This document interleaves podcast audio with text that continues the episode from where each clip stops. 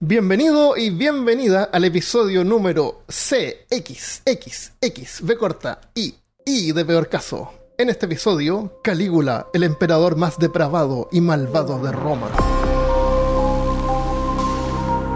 Hablándote desde los lugares más certecios de Alabama, soy Armando Loyola, tu anfitrión del único podcast que entretiene, educa y perturba al mismo tiempo. Junto a mí esta semana está Christopher Kovacevic. Hola personas, no tengo absolutamente nada, idea de qué vamos a hablar, entonces no se me ocurre nada. Ya, y también tenemos chat, tenemos chat Tenemos room chat. esta semana también. Estamos, estamos grabando esto en vivo en YouTube. Al final del episodio vamos a hablar sobre cosas relacionadas con el podcast, sobre nosotros y los que están ahora viendo en vivo van a poder tener acceso al Afterpod, donde vamos a tener algún contenido un poquito extra. Y, mm, así que muchas gracias por estar. Eh, Calígula. Hasta- a ver, te confieso que hasta un par de meses eh, lo que sabía de Calígula era que había una película en los 70 por ahí, así que era como erótica sobre Calígula y que era depravado y eso era todo lo que sabía. Así que investigué y esto fue lo que aprendí. Dos puntos. Calígula fue el tercer emperador romano y uno de los más infames reconocidos por sus sadismos y depravaciones sexuales. Vamos a ver en este episodio si realmente era tan así o no. Ahora, darle una, histo- una historia así como una introducción a la historia de Roma, eh, también me di cuenta que era súper complicado porque Calígula, aunque fue el tercer emperador romano, Roma ya tenía como 700 años de historia. Y es porque al principio Roma, te voy a dar una, una introducción así de memoria, había una mujer, no me acuerdo el nombre, eh, le prohibieron tener hijos, tuvo dos hijos igual, dijo que eran, que eran hijos de Júpiter, que no había tenido hijos con su marido, y trató de hacer la, la- la típica María. Ajá. ¿eh? Eh, le dijeron no, agarraron los hijos, los tuvo y los abandonaron así en, en un bosque, no sé. Se llaman Romo y Remo. Eh, un tipo los encontró, los crió y después dijeron, cuando crecieron dijeron, hagamos un imperio. ya, y Remo, Rómulo dijo, hagámoslo por acá. Y Remo dijo, hagámoslo por acá. Mira, acá se pararon tres eh, eh, cuervos. No, no eran cuervos, eran... eh, ¿Cómo se llama estos que se comen la carroña? Eh, buitres. Bu- buitres, habían unos buitres. sí. Y Remo dijo, pero mira, acá hay más buitres. ah, ya, entonces hagámoslo allá. y después Remo mató a Rómulo. Y, y dijo, ya, y este lugar se llama Remo, como yo. Y las personas dijeron, ¿Roma? No, Remo. A Roma. Ok, Roma. Eh, conquistaron a unas personas, mataron, fueron un montón de hombres, mataron un montón de gente y dijeron, ya, este lugar es nuestro. Pero eran todos hombres, no había mujeres, así que no podían crear hijos. Exactamente. Así que fueron a otro lugar y se robaron a todas las mujeres. y, y bueno, Remo fue el primer rey. eh, después fueron los papás y las familias de las mujeres a tratar de, de ru- recuperarlas. Recuperarlas. Pero las mujeres pero las estaban tratando bien y dijeron, no, esto es nuestra casa ahora, así que ahora somos remanas, remanas. Así que se quedaron a vivir ahí. Eh, hubieron un rey, hubieron como, no sé, menos de ocho reyes. Habían, hubieron unos reyes. eh, después un rey se le pasó, se le fue el humo a la cabeza. Se puso muy, muy, muy rey. Así que lo echaron y crearon una república donde cada año elegían a dos cónsules y los cónsules eran como presidentes. Habían democracia, que se la copiaron a los, a los griegos. sí. Ya habían inventado Ujú. eso. Eh, después, en, en tiempos de guerra, iban y ponían a un, a un tipo que le llamaban dictador. Pero el dictador solamente era dictador por seis meses, eh, después se tenía que ir. Hubo un dictador que era súper bueno, que hizo su trabajo como en una semana y abandonó su dicta, dictatorship. Así dejó, dejó claro. Eso era lo ideal, que funcionara de esa manera. Eh, ahora no me acuerdo el nombre de ese dictador, pero tiene el nombre que ver con Connecticut, que es el nombre del estado de Connecticut, que le pusieron en, en- relación a ese dictador. Bueno, entonces eh, no pasó mucho tiempo, bueno, pasaron como 500 años, hasta que un dictador no quiso soltar eh, el, el gobierno. Y porque habían... Estoy hablando rápido porque es una introducción nomás. es la introducción silla. La introducción a- de la historia de Roma. No, de ro- ¿Te eso es, es de memoria. Sí, exactamente. Bueno, historia corta. Eh, Julio César fue el primer César, se llamaba César, así que eh, eran Césares ahora. Hubieran sido romanos, ya no, ya no eran Rómulos. como la- los músicos. eran Rómulos ni Reyes. Roma eran, claro, eran Césares. Oye, interesante que la historia de Roma partió con un asesinato. Como que parece que eso, eso- eso iba a ser como un claro. como algo que se iba a repetir. con un asesinato y con, eh, y con. No eran cuervos, eran Buitres. Vultures. Buit- y con buitres, claro. Eh, bueno, la cuestión es que César fue el primero, después dijo, y, y era, un, era un pueblo si bien eh, bueno para la guerra, entonces los militares eran súper importantes. Entonces necesitaban un líder, eh, después del César vino Augusto, que se llama, Augusto significa como el, el elevado, el, el, el elegido, no sé, Augusto. Después eh, fue Tiberius, y que es donde parte nuestra historia. Entonces, en esta parte de Roma, donde ya habían pasado así como 500 años, resulta que eh, han habido dos Césares solamente, dos emperadores. Eh, todo lo que se sabe sobre Calígula proviene de historiadores antiguos, contemporáneos. Séneca, el famoso filósofo, que era español, nació en, en Hispania. Y también Filo de Alexandría, eh, o Filo el judío, porque era de Judea. Pensador helenístico judío, también conocido por Filo, Judaios. Fue el que dijo, sea amable con todo el mundo, pues cada persona está liberando una batalla. ¿Has escuchado ese Sí. dicho? A mí me gusta ese dicho. Él fue el que dijo eso. Ah. Sé amable con todo el mundo porque cada persona está, está luchando una guerra. Sí, uno no sabe lo- por lo que está pasando a cada persona.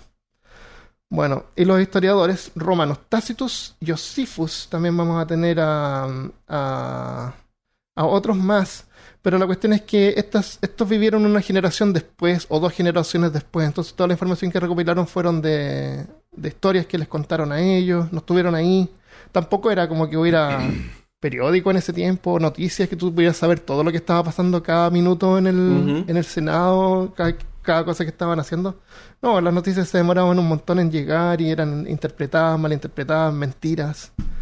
Así que, Cambiadas en el camino. claro. A veces asesinaban al mensajero. Aquí una persona. Buenos días, Sol María. Aquí, aquí Sí. una, una persona eh, dijo que obviamente que lo voy a tener que reinterpretar porque se me perdió el comentario.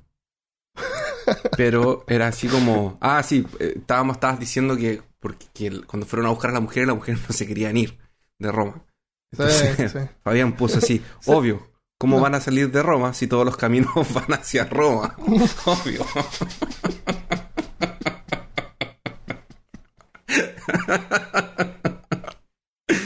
Ya, relajémonos, entonces. Después de esa Em, introducción de como un montón de años de, de, de Roma. Sí. Bueno, ¿Sabes lo que no me, hay no me leyendas gusta? de introducción de. O sea, de. Porque se supone que Sí. Rómulo y Remo fueron criadas por una loba. Eh, Ah, se me olvidó la loba. Sí, bueno, había una loba por ahí. sí. Que les dio leche, parece al principio. principio y Sí, antes después, después igual los encontraron. eh, eh, no sé qué pasó con la loba, pero sí, había una loba. De hecho, la Eh, estatua. Hay una estatua de bronce que es la loba Sí. con los dos bebés. Eh, ¿Sabes qué no me gusta de cuando escuchas audiolibros o podcast o, o información de histórica? Es- Son pur- sobre guerras nomás, así como que, ah, y fueron y pelearon contra los etruscos y después vinieron los, los no sé qué, eh, los persas y, y después fueron a pelear allá y después fueron a pelear acá. Y hay poca información de cuál fue la experiencia para, para los plebeyos ahí. Ajá. ¿Qué estaba pasando en Roma? ¿Cómo, cómo era la historia de, de los romanos? No sé, me gustaría saber un poco más, no solamente de guerra, la historia de las guerras. Ajá. Pero es todo siempre sobre eso nomás. Bueno, entonces las historias se van poniendo más coloridas después, con historiadores más modernos. Eh, entonces, todo lo que se sabe de esto en realidad no hay, no hay forma de, veri- de verificar. Eh, agarra información de varias fuentes y hay cosas que se han como deducido. Entonces, todo esto hay que tomarlo así como, como dicen, con un grano de sal. En el sentido que pues, puede ser que no, no haya sido así. Eh, su madre era Agripina. Agripina. Agripina se pasó a llamar la mayor cuando le puso a su hija Agripina también, que era Agripina la menor. Entonces, Agripina la mayor es la madre de Calígula. Ella era sobrina del emperador Augusto, el primer emperador romano. El padre de Calígula, eh, de Calígula era Germanicus, un prestigioso general romano y sobrino del emperador actual Tiberius, el que era- fue el segundo César. El verdadero nombre de Calígula, eh, Calígula era el menor de los hijos, era Gaius César Augustus Germanicus. Su padre, Germanicus, solía llevar a su familia completa a aventuras militares y Agripa, su madre le solía dis- disfrazar de soldado romano, con atuendo completo. Los romanos usaban unas botitas, que se llamaban Caligae o algo así. Y Calígula significa así como botitas, como botitas chicas. No. Ahí viene el botita. Ahí viene el botita. Eso significa Calígula. Sí. Entonces, Calígula, eh, chico así, se convirtió así como en la mascota de la de, de- de los de los militares de la legión, donde iba su padre Germánicos. Eh, su padre se llamaba Germánicos. Tú los nom- tu nombre te lo ganabas así como después de un tiempo cuando hacías algo. Germánico era porque era bueno para pelear contra los alemanes, contra los germánicos, que las la, la, em, Pero era como su nombre de Eh, adulto. Sí, su nombre adulto era germánico. eh, porque peleaba contra los. Ah, ¿cómo te llamaban? Los eh, bárbaros. Bárbaros alemanes. O brit, eh, no, los otros bárbaros eran los británicos. O sea, la la- gente se cambiaba el nombre de- conforme cuando hacían algún. Claro, te lo, como que te lo daban el nombre. Ya. Entonces te ibas ganando el nombre. eh, Es que yo me imagino que para estar luchando con, con bárbaros ya debe haber sido una persona, debe haber tenido, no sé, 15 años, una cosa así. Mm. No, acá en Estados Unidos he notado que hay un montón más de nombres que en, que en Chile y es súper curioso como un montón de veces el nombre como que coincide con lo que hace la persona. ¿Ya? ¿En serio? Por ejemplo, por ejemplo cuando eh, no un ejemplo que me acuerdo así, que cuando compré la casa, la mujer que trabajaba en el banco que nos dio el préstamo se llama, su apellido era Eubank. Tenía el nombre Bank en el cosas así, son como ya. Em, entonces le decían botitas, era como un apodo. La gente que trabaja en, en la comida mexicana tiene apellido chipotle, cosas así. Chipotle, claro.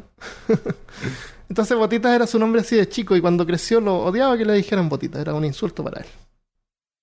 ¿A ti te llamaban de alguna manera cuando eras chico que, que no te gustaba?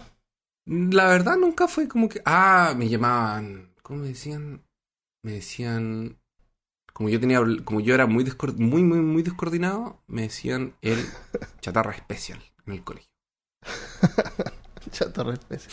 A mí me, la familia de mi papá me decía Tinky por Dinky, que era un, un dibujo animado de un perro, un perro rojo grande, ¿Ya? Que, era un perro bien grande y cuando pasaba rompía todo y botaba cosas. Era como bien lo que me llamaban. Pero el perro se llamaba Dinky y ellos lo, como adultos entendían que decía Tinky y me decían Tinky. No me gustaba que me dijeran Tinky. Ya todo. Estoy grabando acá. Fuera. Alguien lo- acá en el chat eh, lo llamaban de alguna manera extraña. Cuéntenos. Bueno, Calígula nació el 12, el, nació en el año 12, era el año 12 en ese tiempo. 12 de nuestra De era, nuestra era común. de la era, de la era actual, claro, de la era común. Año Domini también. Clifford. No, no, era Dinky, Clifford. busquen Dinky. No. Se me va a acabar el carnet y van a ver lo antiguo que, que Clifford- ese dibujo Clifford animado debe es ser de más los moderno. 60. Dinky, con cada kilo. sí. Bueno, en ese tiempo eh, no habían reyes, no, no era como los reyes medievales, que eran su hijo el que tomaba el trono. Eran como más relajados, podían adoptar a gente. Y así continuaban el linaje, así que no tenían sífilis, ni leu- leucemia, ni cosas así. Eh, entonces, sa- sabiendo que Tiberius no era popular, Augusto, el primer César, le dijo a Tiberius que adoptara a Germánico como, como su sucesor, o sea, el padre de Calígula. Tiberius le dijo, sí, claro, por supuesto. Pero apenas tomó el trono, envió a Germánico lejos de Roma en una misión diplomática al este. Durante ese tiempo, Germánicos tuvo un conflicto con el gobernante de Siria. Se llamaba Ganius Calpormius Piso. Su nombre no es muy importante, pero son tan geniales los nombres romanos. Sí. Pero Piso es un nombre que hay que recordar. Eh, luego de. En, en esa localización que era Antioch, Germanicus enfermó y murió. Su muerte se atribuye a envenenamiento, pero nunca se pudo comprobar. Seguramente Tiberius lo. Seguramente lo mandaron a Sí. matar. Así funcionaban las cosas en ese tiempo. Sí. Cuando la población se enteró, estaban furiosos porque Germánico era como una estrella de rock, era como Germánico. Todos querían, adoraban a Germánico y todos sabían que iba a ser el próximo emperador. De hecho, ya tenían, ya esperaban que Germánico hubiera sido el emperador en vez de Tiberius. Eh, est- eh, lo estimaban tanto que estaba como al mismo nivel de Alejandro Magno y esperaban que se convirtiera en César. Si Augusto hubiera nombrado a Germánicos directamente como sucesor, la, la historia hubiera sido diferente. Había varios incluso que creían que Germánicos debería haber sido estado en el trono. Con su muerte, Piso fue apuntado como el culpable por haber envenenado a germánicos, fue arrestado y puesto en prisión, pero se suicidó antes de recibir su, su juicio. Como Jeffrey Neftin no se suicidó. Agripina, la esposa de Germánicos, Agripina es la mamá de, de, Calígula, regresó a Roma con sus cinco hijos. Nerón, que no es Nerón que, no, ese otro. que pirateaba CDs, es, otro, Nerón. otro Nerón. Drusius, eh, Agripina, la menor, Julia Drusila y Julia Livila y Gaius, que era Calígula.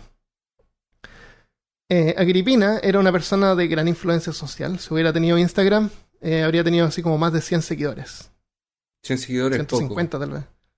No, bueno, en ese tiempo. Ah, sí, había menos gente. claro. Había menos gente. Bueno, eh, cuando estaba escribiendo dije, bueno, ¿y cuánta gente había ahí? Bueno, en ese tiempo parece que habían como 450.000 habitantes. En toda Roma. En Roma, en la ciudad. En, la, ciudad, de Roma. Medio millón es la, y la población completa de, del imperio, de, yo creo que al final de los Césares hubiera sido como entre 60 y 70 millones de personas. Es harto. De habitantes. Es harto. ¿sí? Es harto. Ajá. Eh, José Montes dice, no me gusta como me decían de niño, en el diminutivo del nombre de mi padre. Y aún hay gente que me dice, sí, sobre todo las tías me hay que aceptarlo y, y, y, ese es tu nombre ahora. a, tío Milcao le decían cerebro por el ratón. Cerebro. A Germán. Es que divertido como te dicen como los dibujos animados. Es como que te ven viendo dibujos animados y agarra un nombre de ahí. A María bueno. le dicen negra, pero es media rubia. a Germán le dicen Timmy por los vientos que tenía. y a la Vanessa le decían Danesa 33. Su tío le decía así por una peletería. No sé qué es una peletería.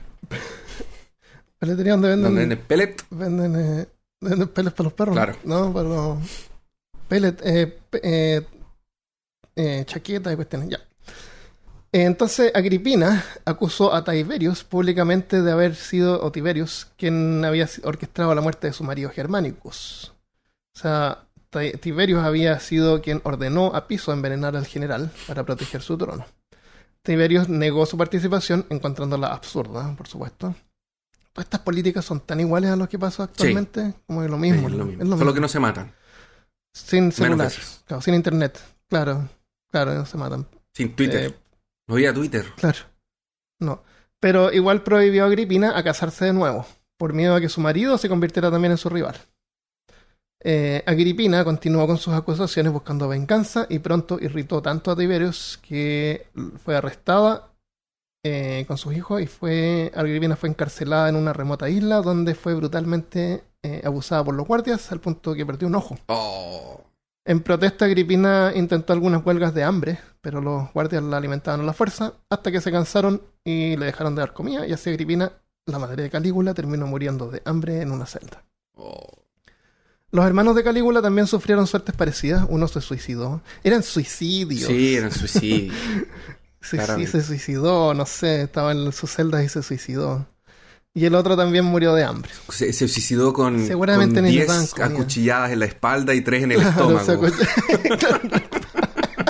así, se, así se suicidaban. El emperador Tiberio, sin embargo, perdonó a uno de sus hijos de Agripina, el menor, Gaius Calígula. Eh, creo que tenía como 18 años en ese momento. Uh -huh. Y le invitó a vivir, le invitó a vivir con él al Palacio Imperial en la isla de Capri, adoptándolo como su hijo. Ya. Calígula, que pudo haber sido un excelente actor o tal vez un psicópata, mostraba poco rencor hacia Tiberios por el destino de su familia. O sea, te está, el tipo que mató a tu mamá y a tu familia te está invitando, y mató a tu padre seguramente también, te está invitando a, a ser su hijo y a vivir con él. ¿Ya? Yo creo que lo mejor que puedes hacer es mantener una postura bien eh, estoica y, y planificar venganza. Eh, una venganza en el futuro. Claro. Eh, entonces, guardar las apariencias era súper común y era como parte de la cultura de esa época. Hay una leyenda, no me acuerdo los detalles, pero hay una leyenda de una princesa que estaba comiendo en la mesa, estaba su hermano ahí, y de repente su hermano así como que cae muerto, envenenado. Y la princesa siguió comiendo. Así había que hacer en la política. como que ignorar, no sé. Eh, Suetonio, el historiador, Suetonio va a aparecer un montón acá porque él, él es un historiador que es súper bueno para exagerar cosas. Entonces, esta información viene, proviene de él, pero la información de él no es muy. ¿Confiable? Es que no es muy confiable, sí, pero es bien entretenida. Eh, creía que el niño era vicioso y cruel, un actor natural que reprimía su odio por el hombre responsable de la muerte de su familia, Tiberius César.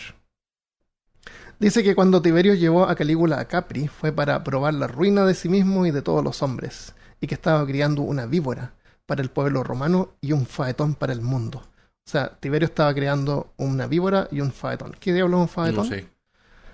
Ah, en la historia griega eh, había un niño, historia griega en cinco minutos, había un niño que no conocía a su padre y su madre le dijo, no, pues si tu padre, tu padre es... eh, Un fauno. Es Helios, es Helio, tu padre es Helios, el río del sol. Ya, ¿cómo mi padre va a ser Helios? Sí, es Helios, es Helios. No, él, perdón, él le estaba contando en el colegio, le estaba contando a unos amigos, y mi padre es Helios. y no le creían. No, en serio, si mi padre es, es el dios del sol. ya, no. A ver, ya, pruébalo. Ya fue a hablar con su padre, sí. Ya, pero tú eres Helios, ¿no? Sí, soy Helios. Y era un tipo normal. No, no, no tenía apariencia de Dios. Así que le dijo, ya necesito pruebas. ya, bueno, pídeme lo que quieras. Entonces, eh, Faetón le dijo a su padre, déjame conducir el, el carruaje solar. Porque el sol era un carruaje que él pasaba todos los días y cruzaba el cielo. Sí. Y ese, es- ese es el sol. Entonces le dijo, ya, bueno, anda, conduce el carruaje solar, ten cuidado de no acercarte mucho a la Tierra. Eh, Faetón se acercó mucho a la Tierra, la Tierra se quemó. Su- Vio lo que estaba pasando y como que estaba bajando tan, tan la embarrada que le tiró un rayo y lo mató. Pero ya había quemado toda la tierra. Ese era Faetón.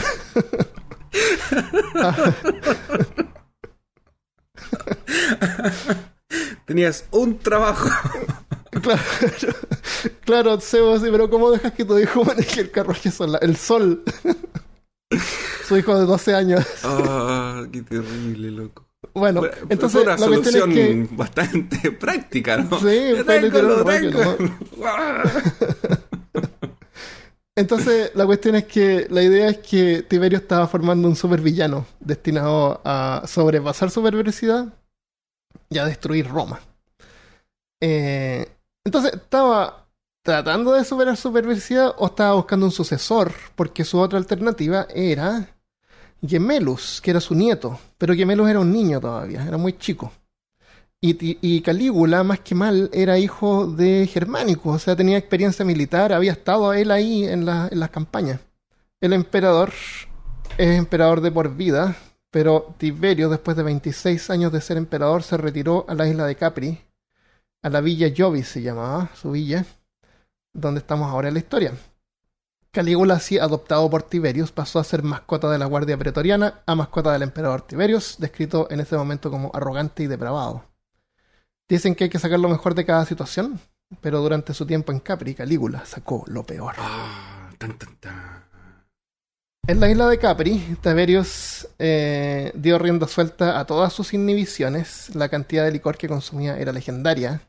Su vida sexual excedía lo peor que te puedas imaginar, en- incluso en tiempos actuales. Esto, esto es, es- La es- villa- ni siquiera es eh, Calígula todavía, es Tiberio. no, estamos en, Tiberio. Claro. Tenemos que ver el origen del ¿De dónde viene el mal? Origin story, el origen claro. del mal.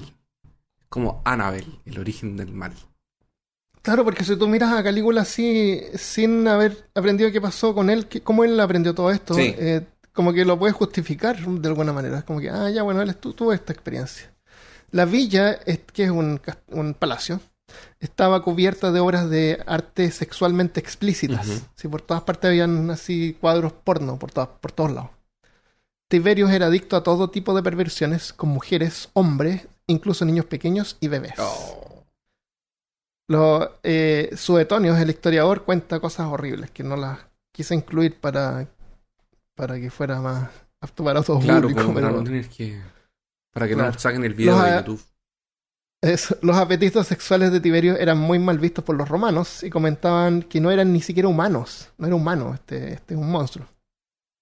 A la villa de Tiberios la gente le llamaba la guarida de las cabras o la guarida de la cabra, porque Capri, es- Capri es caprino, que viene de cabra. Eso significa Capri. O sea, esos chocolates Capri, ¿te acuerdas? Sí. Chocolates Capri en Chile, chocolates cabra.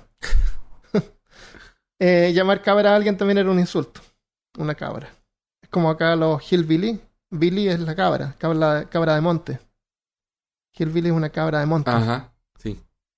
Eh, la, la, eh, Billy es la cabra macho y Nani es la cabra hembra. Nanny Goat es una, una, una cabra hembra. Ah. Bueno. Entonces fue en ese ambiente vicioso que Calígula creció y aprendió las políticas romanas y también los deseos más decadentes de la carne. O sea, aparte de estar participando en orgías y cosas de ese tipo, eh, también lo educaron ahí. Y, y realmente era una cosa que en las mañanas iba y habían tutores que le enseñaban historia y, y le enseñaban, eh, no sé, pues em, eh, griego, porque era como bien visto aprender griego. Eh, ellos hablaban en latín, hablaban latín, ¿no? Sí. Sí. Pero griego era como. No sé, pues eran como franceses y griego era como aprender inglés. Entonces era como bueno aprender inglés. Porque todo, creo, los textos más oficiales estaban escritos en Sí. griego. Sí. Y la historia, Y eso era una cosa. antigua también. Eso era una cosa extraña sobre Filo de Alejandría, porque Filo escribía en latín, no sabía griego. Y lo criticaban por eso, pero no le importaba. Qué bueno, Eh, porque si no, no habría. Imagínate que lo hubiese importado, no, tal vez no habría escrito nada de lo que. Exactamente, eso es un buen punto, ¿no, Christopher. Hay que de repente atreverse a hacer cosas, no importa qué. Yo, por ejemplo, tengo terrible falta de ortografía, entonces en vez de escribir blog y libros, hago podcast. Exactamente. Así hablo y nadie. nadie y nadie sabe cómo escribes. Claro. Así que te- tengo el Word acá, está todo, todo subtitulado con líneas rojas. no es chiste. Ya, saludos a los que están eh, uniéndose al, al Bienvenidos a todos. bienvenidos. Estamos hablando sobre Calígula. eh, estamos hablando sobre el origen de esta persona.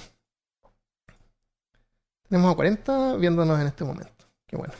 Quédense hasta el final porque vamos a incluir el afterpod acá. Eh, después va a quedar solamente disponible en Patreon. Tiberius ya tenía una edad avanzada, casi 80 años, y todavía no decidía quién sería su sucesor.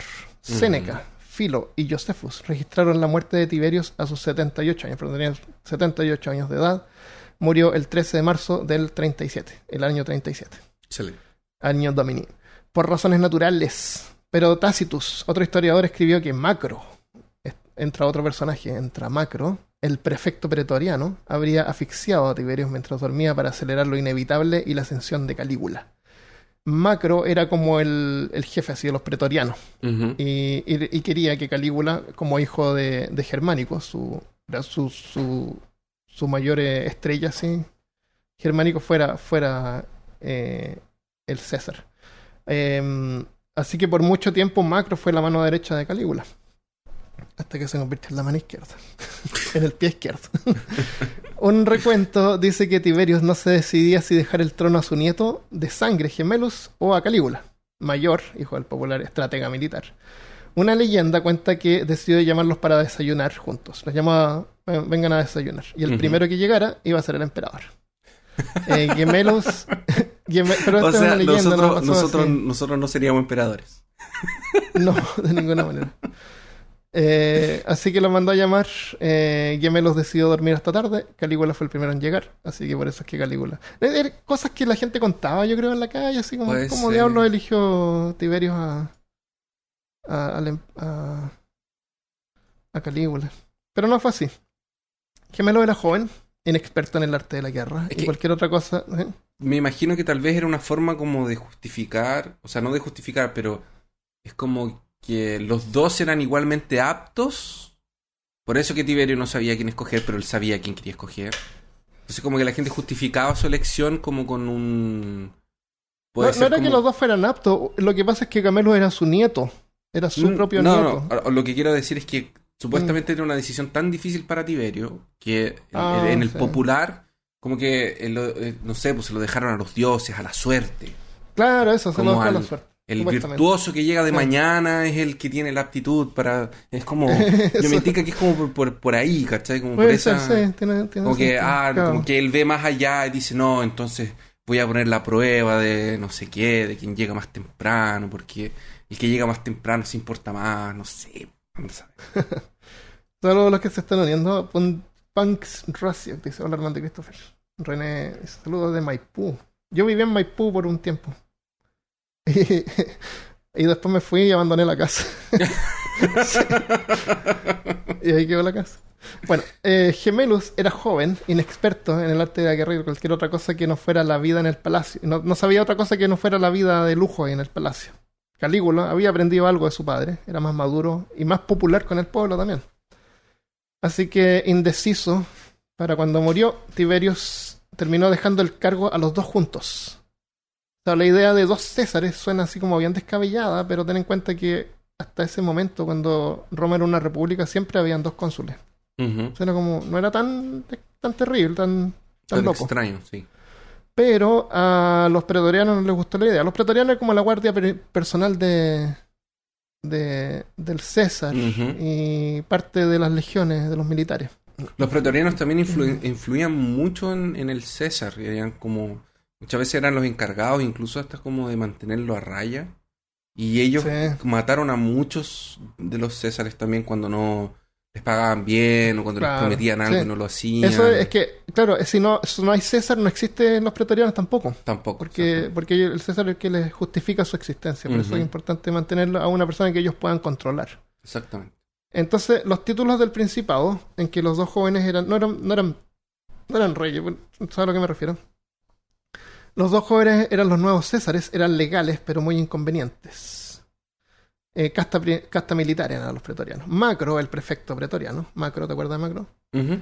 En mano derecha de Calígula, se apresuró a presentarse frente al Senado y les convenció de que Tiberios, el emperador, estaba senil y sufría de demencia cuando firmó estos contratos. Eh, es, es lógico que Calígula tiene que ser el, el César. Me imagino Senado- llegando, llegando, él llega como con espada, escudos y como con un Claro, y montón de como 200 pretorianos. hombres atrás, claro. él El- así que el senil. Senado, así que sí, ¿verdad? sí, Tienes razón. senil, sí. Claro. El Senado aprobó que solo uno reemplazaría a Tiberios como el tercer César de Roma. Gaius César Augustus Germánicos, Calígula. Eh, me imagino. Me imagino a Calígula poniendo la mano sobre Gemelus. No te preocupes, tú serás el siguiente, César. Ahora ve a jugar con tus juguetes. Em, ¿qué, qué juguetes crees tú que los niños tenían en ese tiempo? ¿Qué tipo- Eh, ¿Con qué jugaban? ¿Jugaban? ¿Con espadas de madera? Uno cree- creería si eran como con espadas de madera. Como Parece que tenían como dados. Habían unos dados, ¿o ¿no? Sí, dados son súper antiguos los dados. Dados. Tenían. Saludos desde Alemania, Claudia. Buena. Puesto a verlos de nuevo desde Monterrey, Luis. Eh, Eh, tenían, tenían, bueno, muñecas, pelotas, casas de muñecas, scooters, sí, con ruedas que se y- Scooters. Sí, nah. yo, yoyos, Ya, yo- yo, yo sí, sí, yo, yo sí. bolitas o canicas, ¿Sí? cuerdos de saltar. Y lo más cool que voy a tener, yo creo, mini carruajes para carreras tiradas por perros o, ca- o cabras. No. Qué genial. Pero eso es como para la gente rica, ¿o no?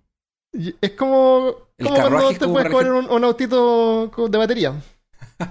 Eh, Tenía, claro, O sea- había- no, no cualquiera tiene un autito de batería, pero, o un go-kart. O sea, pero hay, imagínate, un- los yoyos se usaban hasta, se usan hasta hoy en día, el yoyo. Yo cuando chico me acuerdo que en, en una estuvieron de Bolita, moda por un año y todos sí. andaban con yoyos en el Con colegio y haciendo esos trucos y el, el balancín y el no sé qué. Y vendían cuerdas distintas y cosas Yo- para cambiarle a los yoyos. Tenían... Sí, yo no, parece que lo conté, no me acuerdo, pero siempre me acuerdo que me sentí tan orgulloso de mí porque una vez estábamos con mi familia y fui a buscar algo al auto y se me quedaron las llaves adentro ¿Ya? del auto y la ventana estaba un poquito abierta y yo andaba con mi yoyo. Todos, con- todos tenían yoyo, Tú- es lo que tú tenías, un yoyo. Así que le saqué la cuerda al yoyo y la metí por el hoyito, así la balanceé y agarré el- la, la cosa y, la- y abrí el auto con mi yoyo. Sentía como MacGyver. sí. Bueno, eh, es como los speed fidget, ¿cómo se llaman esas cosas que giran? Que es como que la, cosa que está de moda este año. No, ya fue. Cada año sí, ya Esos fue. Ahora spinners. están tratando así como de... Es una cuestión de...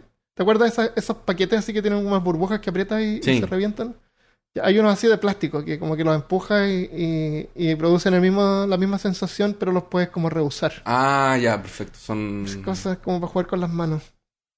Yo con mi teléfono me basta, supongo. ¿Qué es la peonza? ¿Qué es la peonza? ¿Quién dijo peonza? No sé qué es la peonza. ¿Pago parece? El pago. No, dice, eh, soy una friki puso la peonza era popular en esa época, no sé qué es la peonza. Si alguien nos puede aclarar qué es la peonza. La Vane dice que ya sabe que le va a traer Santa a mi hija, un carruaje Un para que pase con el. ¿Te imaginas cin- el cinco chihuahua? chihuahuas. Van a necesitar como seis chihuahuas. po. Uh, ¿te imaginas? eh? Así como que tiene más los car eh, habían cuando hacían competencia una uno- Sí. llegaba el, como el chico popular que tenía Eh. cuatro perros, no tenía, Claro. no tenía dos. ah, ya, ya, ya. Ah, Sí, o sea, tú tenías uno lujo. y después tu vecino Sí, llegaba po. así con dos. Con dos. Después tú podías tener tres, con una tres cabra. cabras. Claro.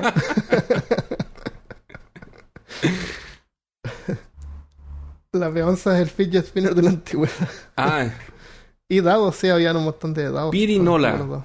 Ah, la pirinola es la que se hace así, ¿o no? pirinola, No, no, no, la cosa que enrolla la tiras y gira. Es como un... Como un y trompo. gira y la puedes- Un trompo, un trompo eso. Un trompo, Trompo se llama en. Chile. Ah. Ya.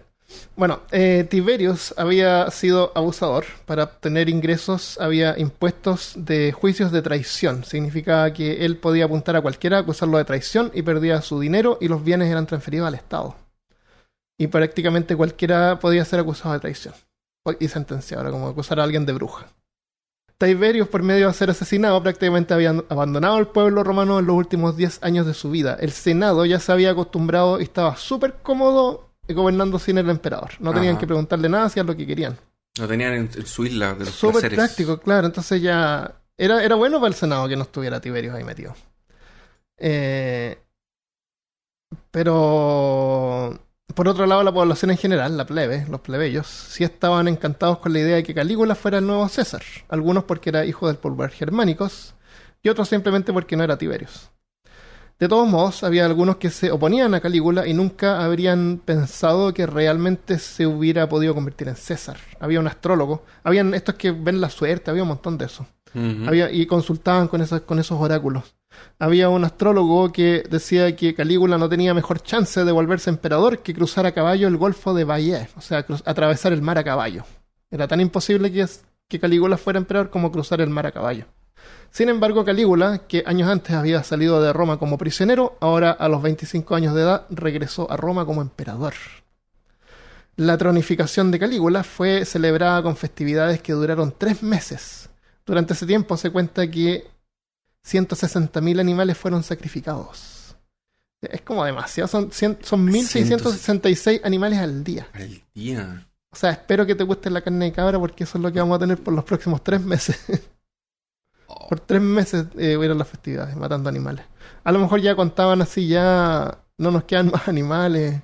Hay unas gallinas acá, las ratas, cuentan. Las ratas, unos, los perrillos. unos ratones, claro. Unas lagartijas acá, unos pajaritos que trajimos.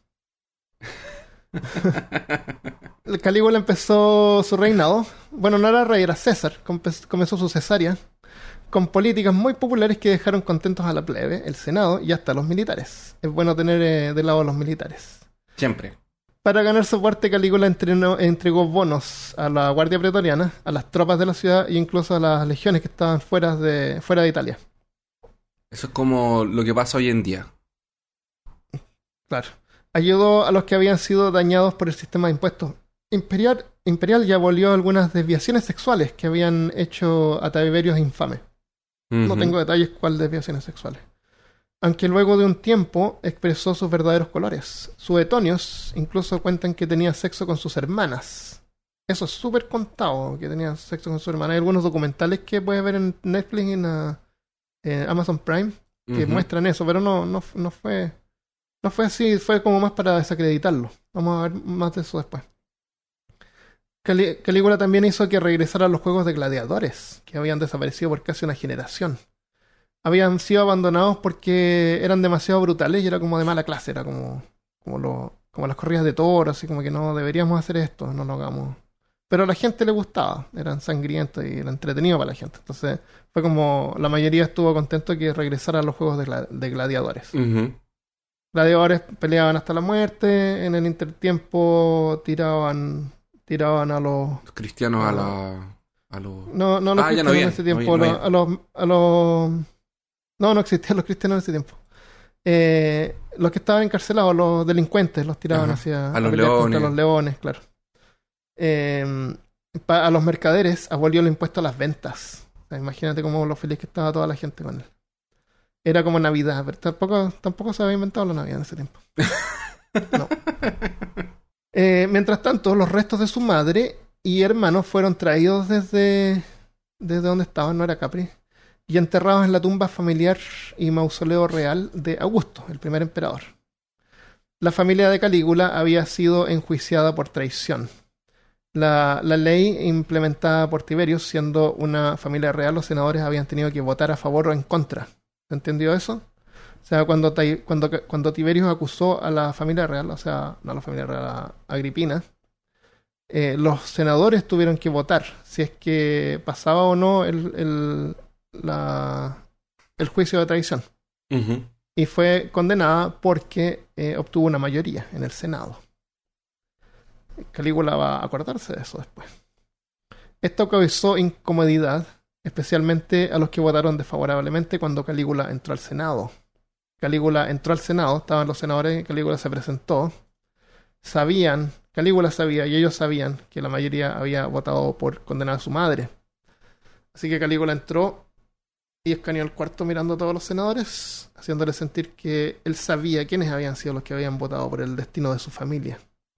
Luego sonrió y les mostró un papel que contenía la lista de todos los senadores que habían votado por condenar a su madre. Tenía la lista, los nombres de cada uno ahí. Así que varios senadores se enderezaron de sus asientos, otros se limpiaron el sudor. y luego de dejarlos sufrir un poco, les dijo a todos que este sería un nuevo tiempo y los juicios de traición eran cosas del pasado. Y para demostrar que él no tenía ningún re- resentimiento y solo esperaba moverse hacia adelante en cooperación de todo el Senado, eh, rompió la lista y la tiró y tiró los papeles al fuego. Así que los fuegos, los, los juicios de traición, como una, fueron cosas del pasado, eh, dejó regresar a todos los exiliados políticos. La gente cantaba afuera Roma, la alegría ya viene. Esa es una, una broma para los chilenos. Fue una broma también. Al poco tiempo de haberse convertido en César, Calígula fue invitado a un casamiento. Durante el evento conoció a Livila Orestila, a, a quien encontró muy chévere. Claro. El único problema era que Livila era la novia de la boda. bueno, no era mayor problema para él. Claro, no era mayor problema. Calígula simplemente prohibió el casamiento y obligó a Livila a casarse con él en vez. Al día siguiente Ah. proclamó públicamente que él había adquirido una nueva esposa en la tradición de Rómulo, fundador de Roma, y Augusto, primer César, que ambos supuestamente habían robado esposas de otros hombres. Entonces era una tradición romana. ¿por ¿Qué se? Claro, aparte que él es el Toda emperador. tradición, claro. Yo soy como y no Rómulo. estaba mira. casado ainda. Era la, llegó justo. todavía no, claro, todavía no estaba casado, así cuál es el problema.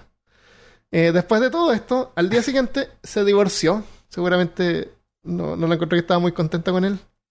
Y le prohibió eh, continuar la relación con su novio, y menos que se casara con él. Pero ella se, eh, supo que estaban juntos, así que los desterró. Los expulsó de Roma. Ahora, creo que las expulsiones de Roma, cuando te destierran, no es así como que ya no ándate. Te quitan todos tus bienes y Sí, te echan. Es, que es como una todo. condena a muerte, Sí. casi. Tú te vas sin nada. Sin nada. Es horrible. Eh, sus personas más cercanas, aparte de sus hermanas, era su tío Claudius. Claudius era el tío de Calígula, había nacido fuera de Italia, pero era de familia real. Cuando chico había sufrido una enfermedad que le dejó cojeando y medio sordo. Por eso todo el, todo, todo el tiempo fue como ignorado por la familia, hasta que en el año 37 Calígula lo invitó a vivir en el palacio, convirtiéndolo, convirtiéndolo en uno de sus más fieles cónsules. A pesar de esto, se sabe que Calígula con frecuencia se burlaba de él por sus impedimentos. Se burlaba porque era cojo. Eh, aparte de Claudius, Calígula era cercano a Dimitius, un cónsul que Suetonio describe como despreciable y deshonesto. Una vez eh, Dimitius eh, liberó a un esclavo. Te- tenía, habían esclavos en ese tiempo. Sí. Y él había liberado a un esclavo y fueron a celebrar, así ya vamos a celebrar. Y se enojó porque el esclavo no estaba bebiendo o no estaba tan borracho como él. Así que lo mandó a matar. Pero si lo había liberado. Pero lo mandó a matar porque no estaba viviendo tanto como él, no estaba, no estaba celebrando, no estaba contento, no estaba contento, muérete entonces. y lo mató. Eso es Dimitios. Eh, Dimitios después se casó con la hermana de Calígula, Agripina. Ahora, eh, hay historias que cuentan que Calígula pudo haber querido que Dimitios fuera el- su sucesor, era como súper amigo. Pero él tenía que ser parte de la familia, entonces como que lo casó con Agripina, para que fuera parte de la familia. Eh, eh, y, y los dos tuvieron un hijo después. Agripina eh, tuvo un hijo y se lo presentó a Calígula, esperando que Calígula le diera el nombre de Gaius. Darle el nombre de Gaius significa que simboliza así que él está siendo elegido para ser el sucesor. Eh, pero Calígula no lo nombró Gaius y para trolear le ofreció el nombre de Claudius, su tío cojo. al cual él se burlaba de su tío cojo, era como una, un- una broma para él.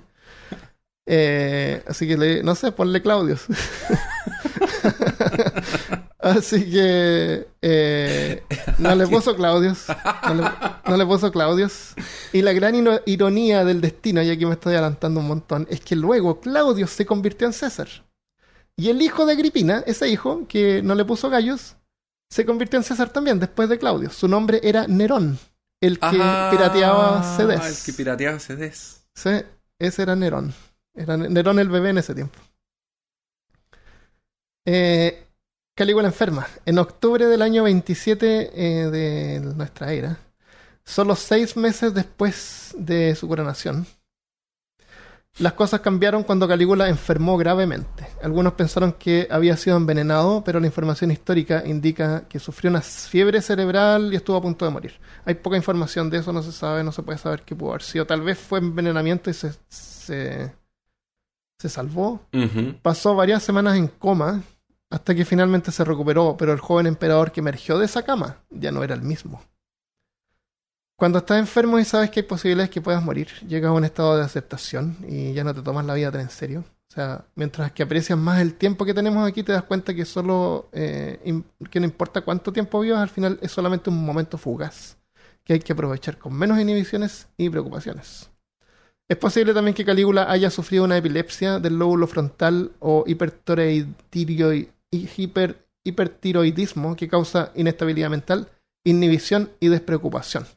Ese es el caso del tipo que le cayó un- que estaba trabajando y le cayó un, se le atravesó un fierro por la cabeza y, y sobrevivió y cuando se lo sacaron estaba súper desinhibido, insultaba y peleaba con todo el mundo porque le había roto el lóbulo frontal, que es como que te mantiene en control. El que te. El que te hace razonar. Que te Claro. hace ser una persona educada. Claro, claro. Entonces, en resumen, Calígula tuvo tiempo para pensar en su mortalidad y también para pensar que otros podrían estar tratando de tomar su lugar. Al poco tiempo, luego de haberse recuperado, Calígula y Gemelus, Gemelus, nieto de Tiberius, luego... Ah, y lo adoptó. Cuando, cuando él se convirtió en César, él lo adoptó también. Adoptó al como nieto, hijo. Adoptó a Gemelus, claro. Que era el Todos que. se adoptaban y no importa que... Cuando tú podías ser adulto y te adoptaban igual. El. ¿Ah? Gemelus era el nieto de Tiberius. de- eh, el, que, el, que, el que supuestamente quedó durmiendo. Ah, ya, es el que siguió durmiendo. Y el que realmente también era elegible para, elegible para ser para. Ok. Entonces lo adopta como para tenerlo por, por. Porque en una de esas también es una estrategia. Porque cuando tienes al, al sucesor, al que te puede quitar el trono, y lo traes cerca tuyo, de alguna forma lo puedes controlar mejor y saber quién lo está tratando de. de. de- porque si lo deja. Claro. Si, si lo deja como Sí. lejos. Puede llegar un grupo de gente que, que no, a como que lo que oye, este es el exacto, verdadero, no sé qué. Y a, lo, y a lo mejor Gemelus no está tan mal, a lo mejor lo puede moldear y puede realmente ser su sucesor. Exactamente. Eh, Josué Montes dice, ¿qué tan viejos tenemos que ser para entender el chiste de Nerón, el pirata? ¿Quieres explicar a los, a los, Eh. eh, los hediondos millennials que están escuchando? Ay, para que puedan entender. Por ahí, por el año. nove- entre el año como 95 y 98, 99, 2000. Incluso yo diría 2002, 2003. Eh, se pirateaba 2004, muchos- 2004, También. Se pirateaba 2006, mu- 2005. 2005. 2006. No, 2006 ya no. Ah. Pero como el, el periodo de los CDs de música y los CDs de PlayStation 1 y PlayStation 2, eh, nosotros usábamos un programa para grabar CDs. Porque los CDs, por si ustedes no lo saben, son cosas redondas, así, que eh, tenían música o juegos o películas. Sí. Y era muy fácil piratear eso. En tu casa tú podías piratearlo fácilmente. Era el solo programa tener, se llamaba Nero. era solamente tener un, eh, un lector de CD que fuera quemador también, tener un Sí. CD virgen y tener el Nero. Y el Nero venía, con, cuando compraba un computador venía el Nero. Tenía el Nero junto. Por O eso ve- es que, claro, una versión básica del Nero. Exacto. Podías comprar la versión avanzada o tener la versión free. Claro. Y el Eso. Nero se llama Nero Burning Room y de- tenía el icono, era el Coliseo en llamas. Claro, porque Nerón quemó Roma o dejó que Roma se quemara. Una cosa así. Exacto. Este, A lo mejor lo hacemos un episodio de Nerón en el futuro. Es interesante. Tuvo. tu- tuvo una rana de hijo. Tuvo. Tuvo un hijo que era una rana. Que era una rana. Es muy loca la historia. Pero no la quiero contar ahora porque eh, estamos hablando de Calígula. Gemelus agravó más la situación diciendo que. Ah, bueno, entonces estaban, eh, estaban comiendo los dos cuando Calígula vio que Gemelus tomaba una especie de medicina. Calígula le, pre- le preguntó: Oye, ¿eso es algún tipo de antídoto? ¿Que crees que te estoy envenenando? Gemelus le dijo que solo era una medicina para la tos, pero Calígula no le creyó y lo vio como un acto de deslealtad. Oh. Gemelos agravó más la situación aún diciendo que ningún antídoto serviría para protegerse del César, aclarando que si Calígula lo quisiera muerto, no hay nada que él podría hacer. Pero para Calígula O sea- no, no, fue un... Me imagino que... Calígula le era- dijo, Calígula le dijo, o sea, estás diciendo que te estoy tratando de matar. Y Gemelos, no, no, pero tú crees que yo te estoy siendo desleal. Aunque Gemelus solo estaba tomando una medicina para la tos, Calígula tenía razones reales para pensar de que el joven era una amenaza. La mera existencia de un emperador era lo que justificaba y permitía la continuidad de la guardia pretoriana. Sin un César a quien proteger se quedaban sin trabajo. Pero por mucho tiempo que Tiberius pero por, mucho tiempo que había abandonado Roma, el Senado se había encargado y acostumbrado a gobernar solos. Y en ese punto creían que en realidad un César no era tan necesario. Después de todo, los Césares eran algo nuevo, o sea, Tiberio era el segundo César. Podrían siempre volver a la, a la República. Por eso es que Macro, siendo el jefe de la Guardia Pretoriana, se preocupó y tomó acciones para no correr el riesgo de perder la dinastía en caso de que Calígula muriera, y se movió para asegurar a un sucesor. Macro había sido hasta entonces la mano derecha de Calígula. Viniendo de una familia militar, hizo hijo de Germánico, fue Macro quien hizo todo lo posible para que Calígula fuera el emperador. Pero mientras que Calígula estaba enfermo, sin saber si sobreviviría, y pensando en el peor caso, Macro tenía el deber de asegurar la progresión de un César y así proteger su casta. Haciendo lo que justamente consideraba era su deber, Macro se presentó frente al Senado y les convenció de que Gemelo fuera nombrado César en caso de que Calígula muriera. Luego de recuperarse, Calígula se había enterado de esto, y aunque seguramente lo encontraba sensato, era también algo que lo tenía molesto. No, no confiaban de que yo me hubiera podido recuperar. Ah, una cosa graciosa que no noté acá, qué gracioso. Eh, creo que había un senador que había dicho así, ay, ojalá que Calígula se recupere, que los dioses me lleven a mí en vez de él. Y cuando Calígula se recuperó, lo fue a visitar, le dijo, oye, tú dijiste que los dioses te llevaran en vez de a mí. ¿Querías morir en vez de yo? Bueno, ahora me recuperé, así que cumple con tu parte del trato. Y lo obligó a matarse. No. ¿Sí? Sí, le dijo que me llevaran a mí en vez de él, que se lo lleven. Lo mató. Eh, entonces, todo esto, eh, la cuestión de que Camelo estaba haciendo así como eh, presentado al Senado, todo esto agravó, se agravó cuando pensó que Gemelos estaba consumiendo algún tipo de antídoto, considerándolo una muestra de deslealtad. Calígula se levantó de la mesa y ordenó el arresto de Camelus por traición y fue puesto en una celda. Me imagino a un cónsul, a lo mejor diciéndole, pero su Alteza recuerde que los juicios de traición ya no existen. Y Calígula empujándolo así. Vamos a tener que arreglar eso, ¿no? Aún así, por las razones legales, era, era como familia real, no podía condenarlo a muerte. La celda de Camelo se abrió y vio con terror a Calígula entrar junto a un par de guardias armados. Solo ha sido una decepción, Gamelus, tan joven, tan hermoso, pero tan insolente. Aunque legalmente no podía condenar la muerte, no había problema, sin embargo, si Gamelus se suicidara voluntariamente. Calígula hizo una seña y uno de los guardias le entregó una daga a Gamelus. El pobre joven aterrorizado tomó la daga y temblando la apoyó, apoyó la punta en su estómago lentamente. Pero sin atreverse a enterrarla, sollozando miró a Calígula con voz débil y le dijo, no, no puedo, no sé cómo hacerlo. Ayúdale, le dijo Calígula al guardia. El guardia tomó las manos de Camelus que sostenían la daga y con fuerza la enterró en el torso del joven varias veces hasta que este cayó al suelo agonizante, mientras se desangraba. Calígula se agachó frente a él y le dijo sonriendo, no tengas vergüenza, Camelus, acariciándole el pelo. Te perdono por, tu insolencia, hermano. Calígula y los guardias salieron de la celda, donde Camelus, legítimo heredero del trono y de solo 18 años, lentamente murió. Oh, Pobre Camelus. Buena onda. Pobre. Sí. El siguiente en la lista era Macro. Macro había ayudado a Calígula a escalar al trono, pero seguramente por intereses más personales que por simpatía, a lo mejor no era que, Cali- que o a lo mejor le gustaba a Calígula porque era Botita, o sea, era Botita, como no querías que Botita fuera, fuera el, el emperador. Eh, ¿Cómo se Macro te era una, no poner a botitas? Claro, claro. Eh, Macro era una persona muy influyente y Calígula no podía llegar y matarlo, no, era tan simple. Así que al principio lo humilló, o lo hubiera humillado, según Suetonios, el historiador, manteniendo un amorío con su, con su esposa, Enia, eh, que no ocultaba su amorío con ella y decía que Macro era su pimp, o chulo, así como el... No sé cómo se llama en Chile el que no existe, yo creo. Pimp o chulo es como el que coordina las prostitutas. Es como que si ella, ella fuera una prostituta. Así y la humillaba a él y a ella también. Eh, haciendo esto se sentía así como en control de Macro. Qué bacán el nombre Macro. Qué buen nombre Sí. Macro. Luego, consciente de la amenaza que representaba Macro, terminó destituyéndolo de su cargo, disfrazándolo como una promoción. Calígula le prometió el cargo de gobernador de Egipto. Egipto recién se había unido al, al imperio.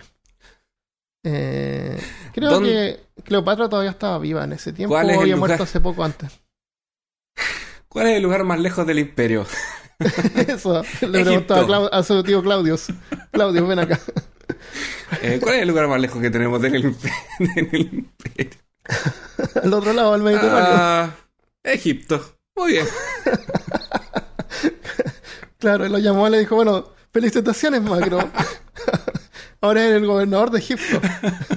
Así que, así que ve para allá. ve. Así que, bueno, qué bueno. Dijo Macro, agarró sus cosas. Y aquí hay una cosa, una cosa extraña que no sabía. Se fue a la a Ostia. Ah, Ostia es un hostia. puerto, un puerto que queda así como 25, 15 millas, 25 kilómetros, 15 millas al sudeste de Roma. Y los, los españoles tienen eso como que a la hostia, así como que a la Sí. mierda, o lejos. Hostia, tío. Entonces, hostia parece que se refiere a este puerto que está como lejos ahí, que es el Ah, puerto que ellos tomaban para ir a Egipto, para- para cruzar el Mediterráneo.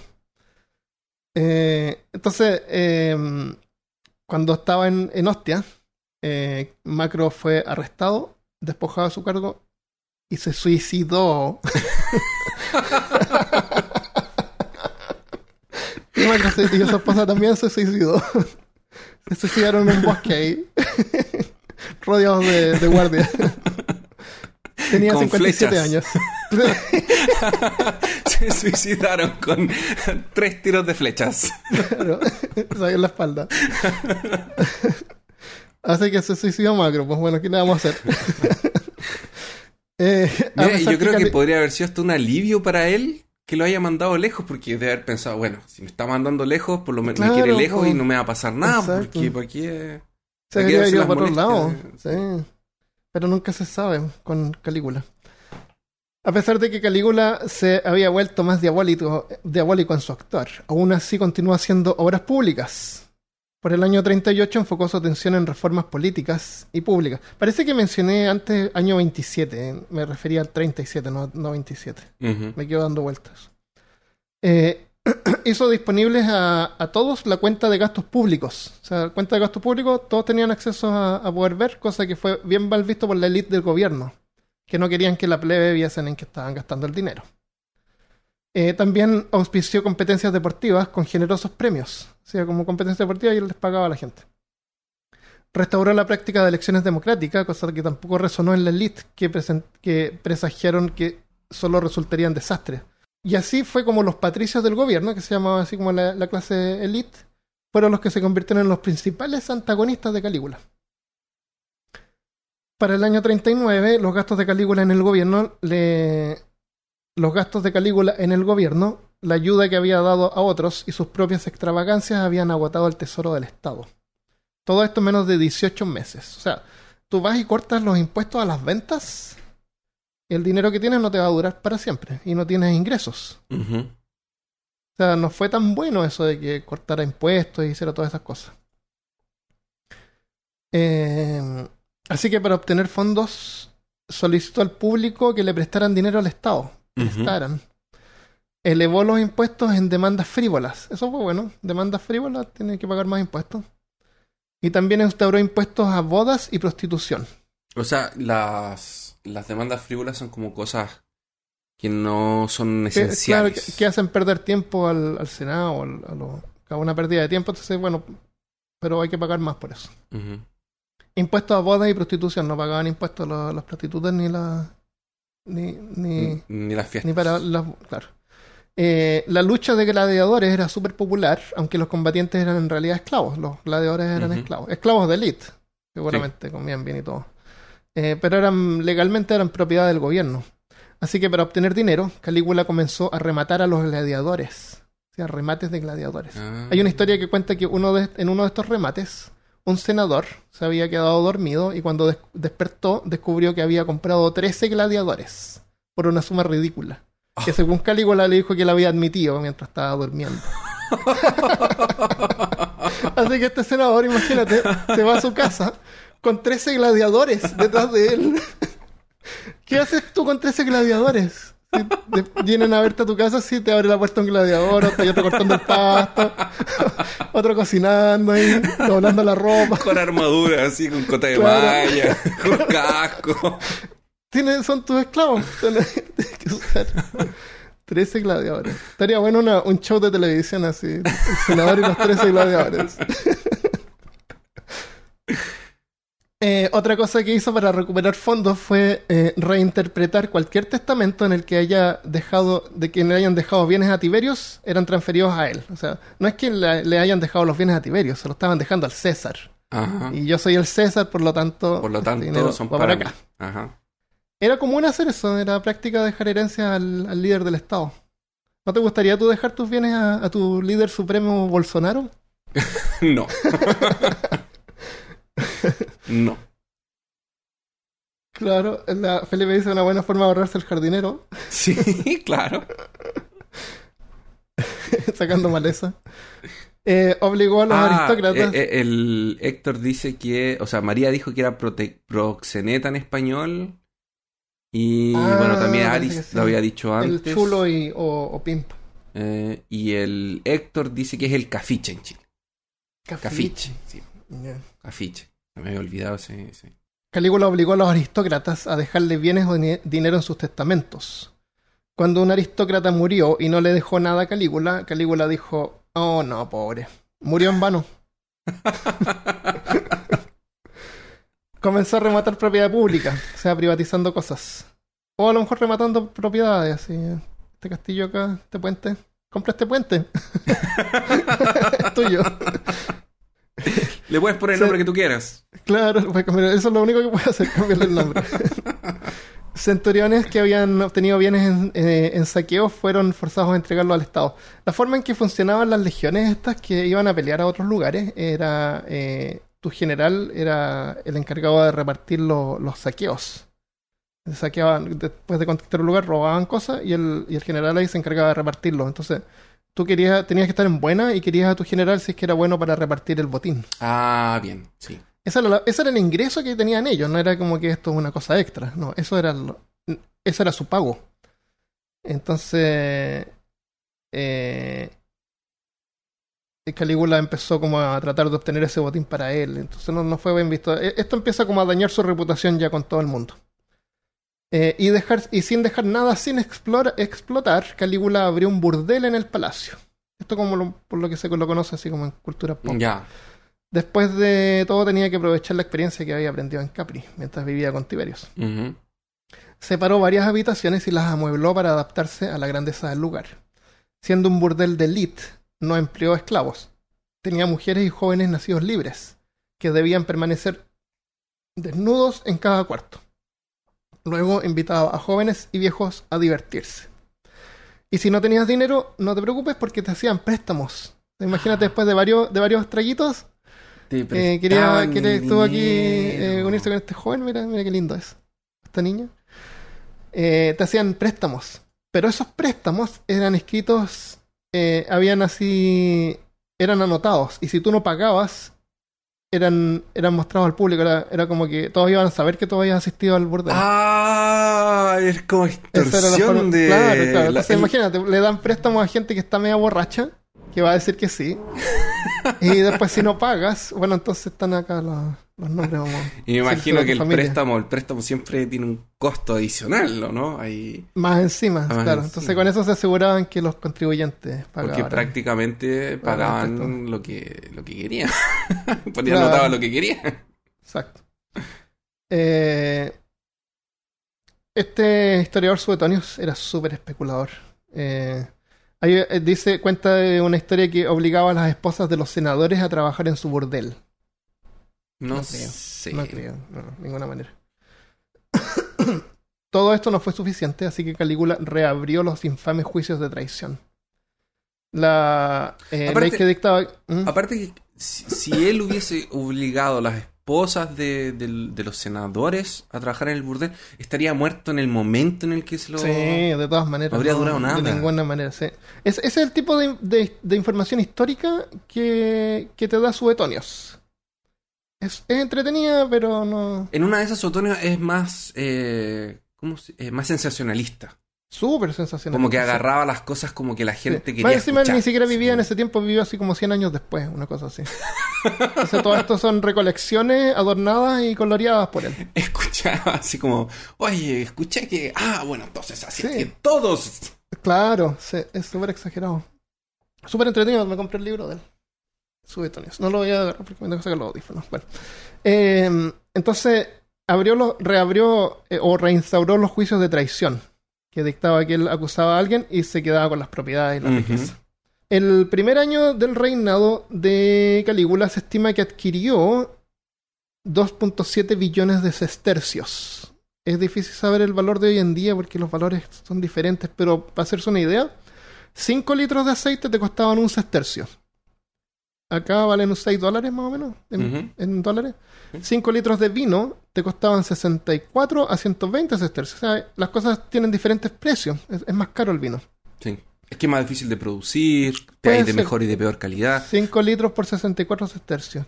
Y, y, un, y dijimos que un sestercio eran 6 dólares, así que imagínate, estás pagando así como no sé, más de 200 dólares por 5 litros de vino. Entonces, Sí, ¿Dos era otro- panes grandes? Sí. dos panes, así como dos panes, un sestercio. O sea, un sestercio es como 3 dólares.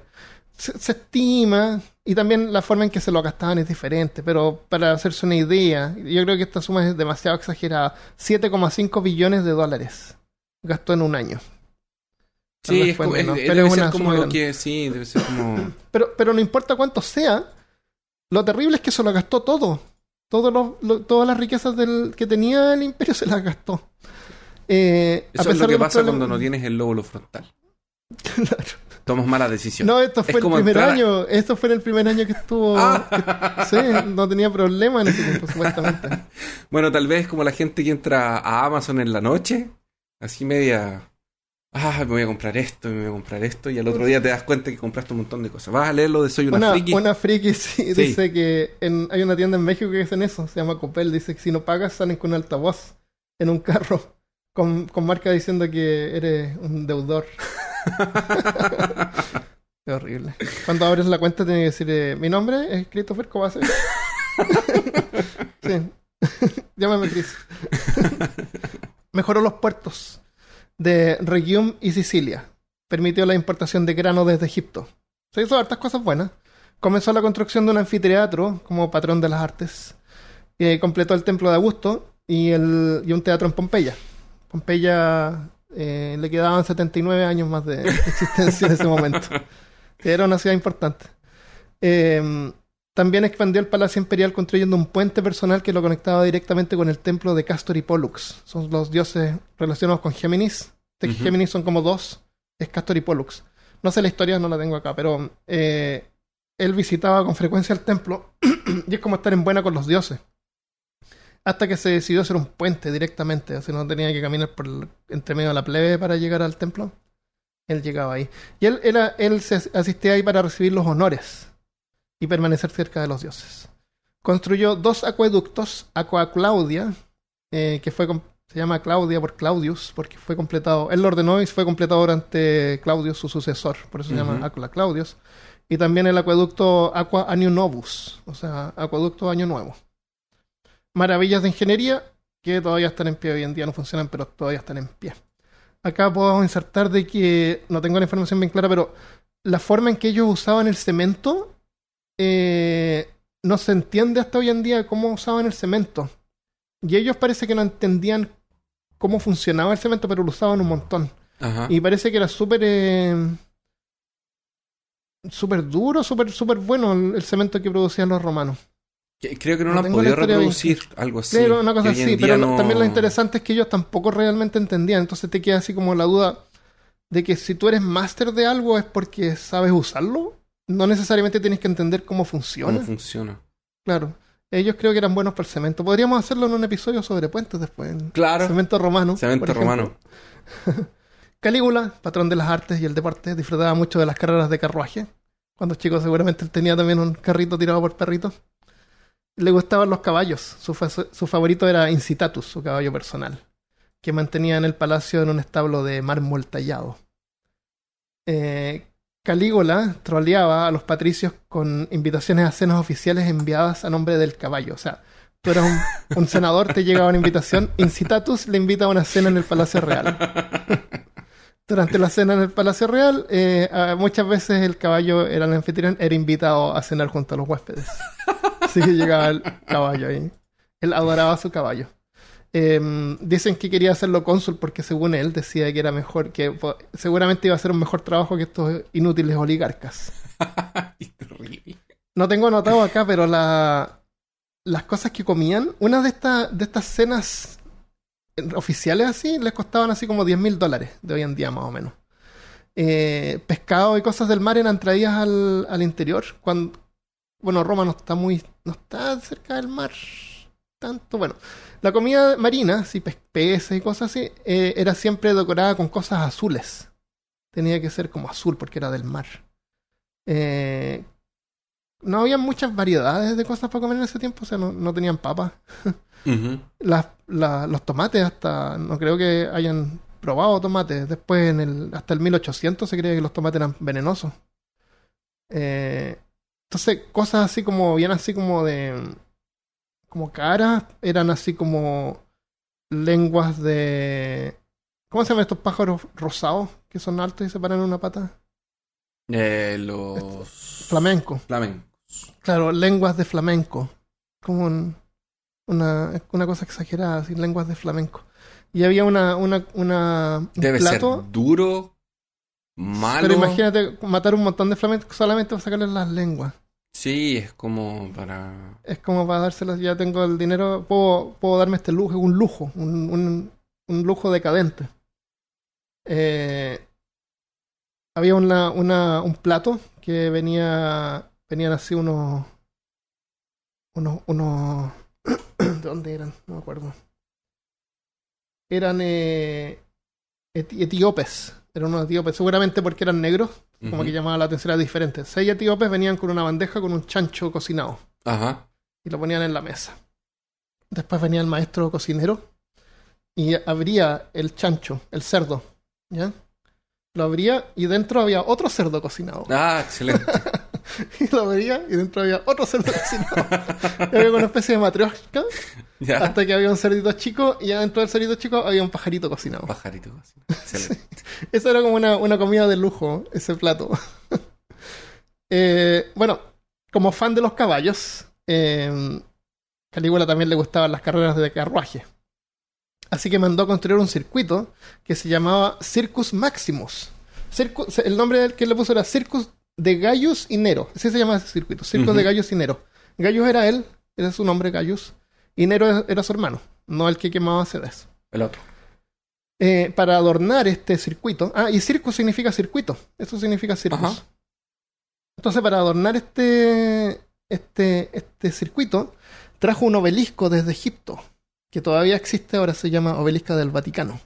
Porque los cristianos se lo. Ah, claramente. lo. Sí. Sí, lo, Eh, lo, lo están cuidando.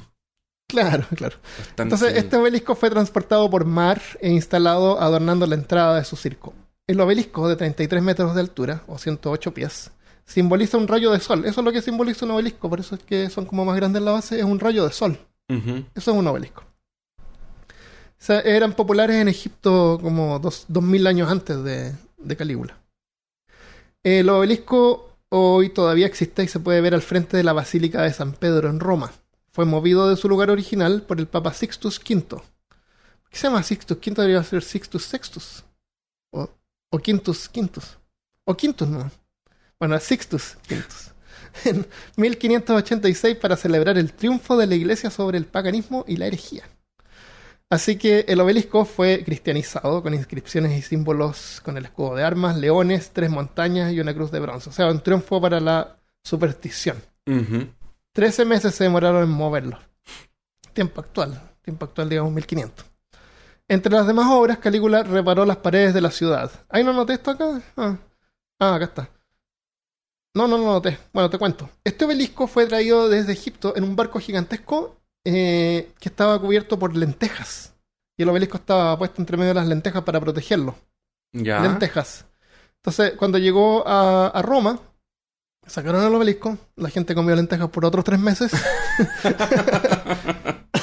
y después esa barcaza fue hundida eh, para, para, para usarla como base para, hacer, para expandir el puerto. Ya. O sea, fue una barcaza especialmente hecha para llevar el obelisco en un viaje de ida solamente y después fue un día. Fue un día. Esa fue la, la barcaza, encontré interesante.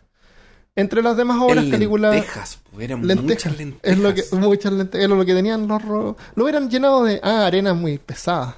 La arena puede ser muy pesada. Sí, las lentejas. La Arroz. idea era que no se pero no hay arroz en.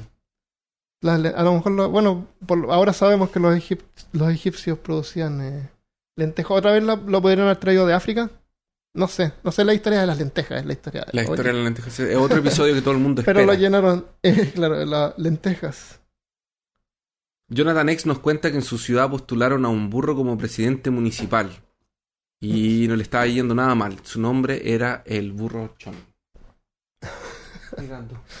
Hay una parte acá en Estados Unidos que. Llegó el- café. Oh, qué bueno. Eh, había un Uh, perrito le o pica el un gato. micrófono, no sé. disculpen. Tenían excedente de lentejas. Tenía excelente Claro. exactamente. Entonces, entre las demás obras, Calígula reparó las paredes de la ciudad, lo cual es bueno. Y el templo de los dioses. O sea, hizo reparaciones, infraestructura. Fabricó nuevos caminos.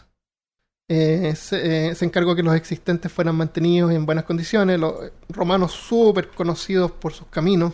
Porque todos los caminos llevan a Roma. los caminos, claro, por eso se dice que los caminos llegan a Roma, porque, claro, salen de Roma. Y esos caminos, esas rutas son las que actualmente eh, son las rutas actuales. O sea, hasta ahora Ajá. las carreteras son esos caminos. Eh, para placer, de él. O sea, no son los mismos, las mismas piedras. No, hay pero son las mismas rutas. la- se expandió de la misma ruta. Él- De- ellos diseñaron esos uno- caminos. Los romanos diseñaron la- las rutas y hasta Ujú. hoy día en día esas son las mismas Son las rutas. mismas rutas. Eh, para placer, placer de él, construyó dos barcazas de lujo. Una barcaza es como un barco de río, una, una, una base plana, es como una, una canoa. No, una canoa, una, una cosa cuadrada. Bueno, no es un barco. Es como plano. Fontún se llama en inglés. Y tiene cosas que, que lo mantienen a flote debajo. Eh, estos fueron los barcos más grandes del mundo antiguo. La embarcación más pequeña era un templo flotante de- dedicado a Diana, la Diana, la diosa de los cazadores. Sí. El más grande era esencialmente un palacio flotante, con piso de mármol, sistema de tuberías de plomo con agua corriente. Cada uno tenía más de 70 metros de largo, 230 pies. Más recientemente, durante el estado fascista de Mussolini, al principio del 1930, los barcos del, del porte de canchas de fútbol fueron levantados del fondo marino, del fondo marino, no eran, era un lago, del fondo del, fondo del lago, e instalados permanentemente como museos en la orilla. Pero durante la Segunda Guerra Mundial fueron destruidos. La madera original se quemó pero afortunadamente el museo todavía está abierto con réplicas y una gran cantidad de ítems de lujos que, alcanzan, que alcanzaron a ser salvados. Desde tuberías de plomo con el sello de Calígula, puedes ver que ahí que dice Calígula le ponía su marca a las cosas.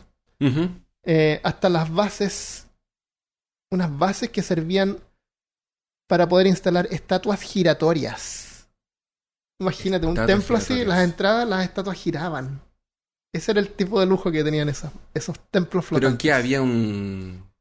Había una Ah, persona el, el- el girando. primer, el abajo a estar lleno de esclavos moviendo poleas y, y cosas. Sí, pues no, no es eléctrico ni nada. Las bases giraban, pero eran manuales. Todo el día seguramente habían ahí esclavos girando las bases. Ah. Pero imagínate el lujo así de ver estatuas giratorias. Eh, otra cosa más. Estas barcazas gigantes. Son como estos ¿Ah? edificios, estos restaurantes que giran. Claro, un giratorio. No, pero las puras estatuas nomás, las, Ah, las estatuas de afuera. Estas barcazas de lujo gigantescas fueron construidas en un lago que se llama Nemi, que si tú la miras en Google Maps, yo le llamaría laguna. Tiene una superficie de solamente 1,7 kilómetros cuadrados, o un poquito más de la mitad de una, de una milla cuadrada. O sea, una laguna pequeña. Eh, se llama se le llamaba en ese tiempo Speculum Diane o espejo de, Di- de Diana porque había ahí un, eh, un culto a Diana. Habían ruinas. Cuando Calígula llegó ahí habían ya ruinas antiguas de un templo de Diana. Y él construyó estos templos como para, para ser parte del culto de, de Diana. Eh, Diana es la diosa de los animales salvajes y la cacería. Equivalente a Artemis de los griegos él era entusiasta del culto de Diana. eh, y ese lugar en particular era súper eh, bueno porque producía como un, un- un microclima, microclima fresco en el verano. Era como un buen lugar para pasar ahí, no era tan caliente. Em, por eso seguramente construyó esos templos ahí. Pero yo no, yo no sé por qué dos. Era uno a un lado y el otro al otro lado del- de la laguna. Dos templos gigantes. A lo mejor uno cerca del- de las ruinas originales y después otro Puede lugar que ser. le gustaba, no sé. Es bien extraño eso. Eh, O tal vez empezó uno y se equivocaron y lo empezaron en otro lugar y después él dijo, no, pero yo no lo que- quería ahí, lo quería aquí. Claro, y estas cosas Pero ¿qué tú les hacemos si está listo? Acá no. Claro, y no son barcos, no, no, no, no creo que ni siquiera se hayan podido mover. A lo mejor ni siquiera flotaban, estaban apoyados en el mar. Puede en, ser, En el agua, claro. En una de esas quería que, que estaba uno en cada lado del río, a una cosa así. Sí, es que él a lo mejor quería hacer... eh, hay una leyenda en ese lugar que el, tú te conviertes como en el guardián del, del templo Ya. y el guardián del el templo tenía un guardián. Y ese guardián era reemplazado solamente cuando venía alguien más y lo desafiaba a combate a muerte. Si te derrotaba, el otro se convertía en el guardián ahora hasta que llegara alguien a desafiarlo a muerte. O sea, no es un buen trabajo. No. Si quieres ser el guardián del templo, no se llamaba guardián, pero una cosa así. Como que tú eres ahí el guardián hasta que te matan. Pero tenía que, tenías que morir. Tenías ¿O que morir para que. Mm, Yo creo que había sido una deshonra, ¿no? Yo creo había que morirse. Había que matar. Había que matar al líder, al, al guardián actual para convertirte en el, en el guardián del templo. Y a lo mejor él quería convertirse en el guardián del templo. No habían guardianes, eran, como te digo, ruinas antiguas en ese tiempo. Eso que te digo, una leyenda que para los romanos ya era una leyenda antigua. Ya. Será más Eh, antiguo todavía. Súper antiguo, sí.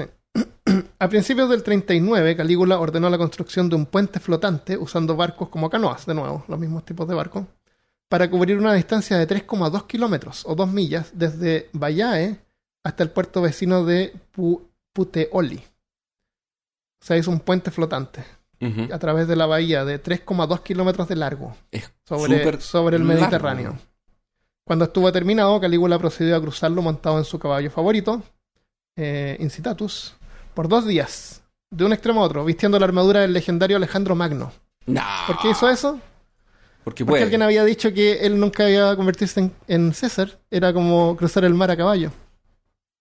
Fue exactamente lo que él hizo. ¿Te acuerdas que alguien dijo eh, era es tan imposible que él fuera César como cruzar el mar a caballo? Ah. Y él fue exactamente lo que hizo, cruzó el mar a caballo.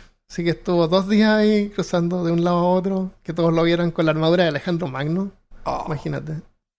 Era solamente para hacerle, para, para probarle al, al ese, a ese esotérico que había dicho que no, que no se podía convertir en César o cruzar el mar a caballo. Eh, hay un puente similar, te mandé el link, eh, que hizo el rey Cerces, construido 500 años antes. Eso fue en Egipto. Eh, otra historia pudo haber sido que él trató de hacer un puente que era más, más grandioso que el puente que había hecho Cerces. También. Te- tengo el link acá por si se te perdió, te lo voy a mandar después. ¿Lo mandaste a dónde? ¿Al WhatsApp por ahí? Ah, mandé? Te lo voy a mandar de nuevo. Ah, no, lo tengo cerrado. Después te lo No, mando. no te preocupes. Eh, este acto en realidad era un desafío bueno para la predicción. Como dije, el astrólogo ahí se pudo chupar el dedo porque él cruzó el mar a caballo. Probablemente lo había mandado a matar ya. Se- y después lo mandó a matar, seguro que sí. Lo mandó a suicidarse. Claro. Se suicidó.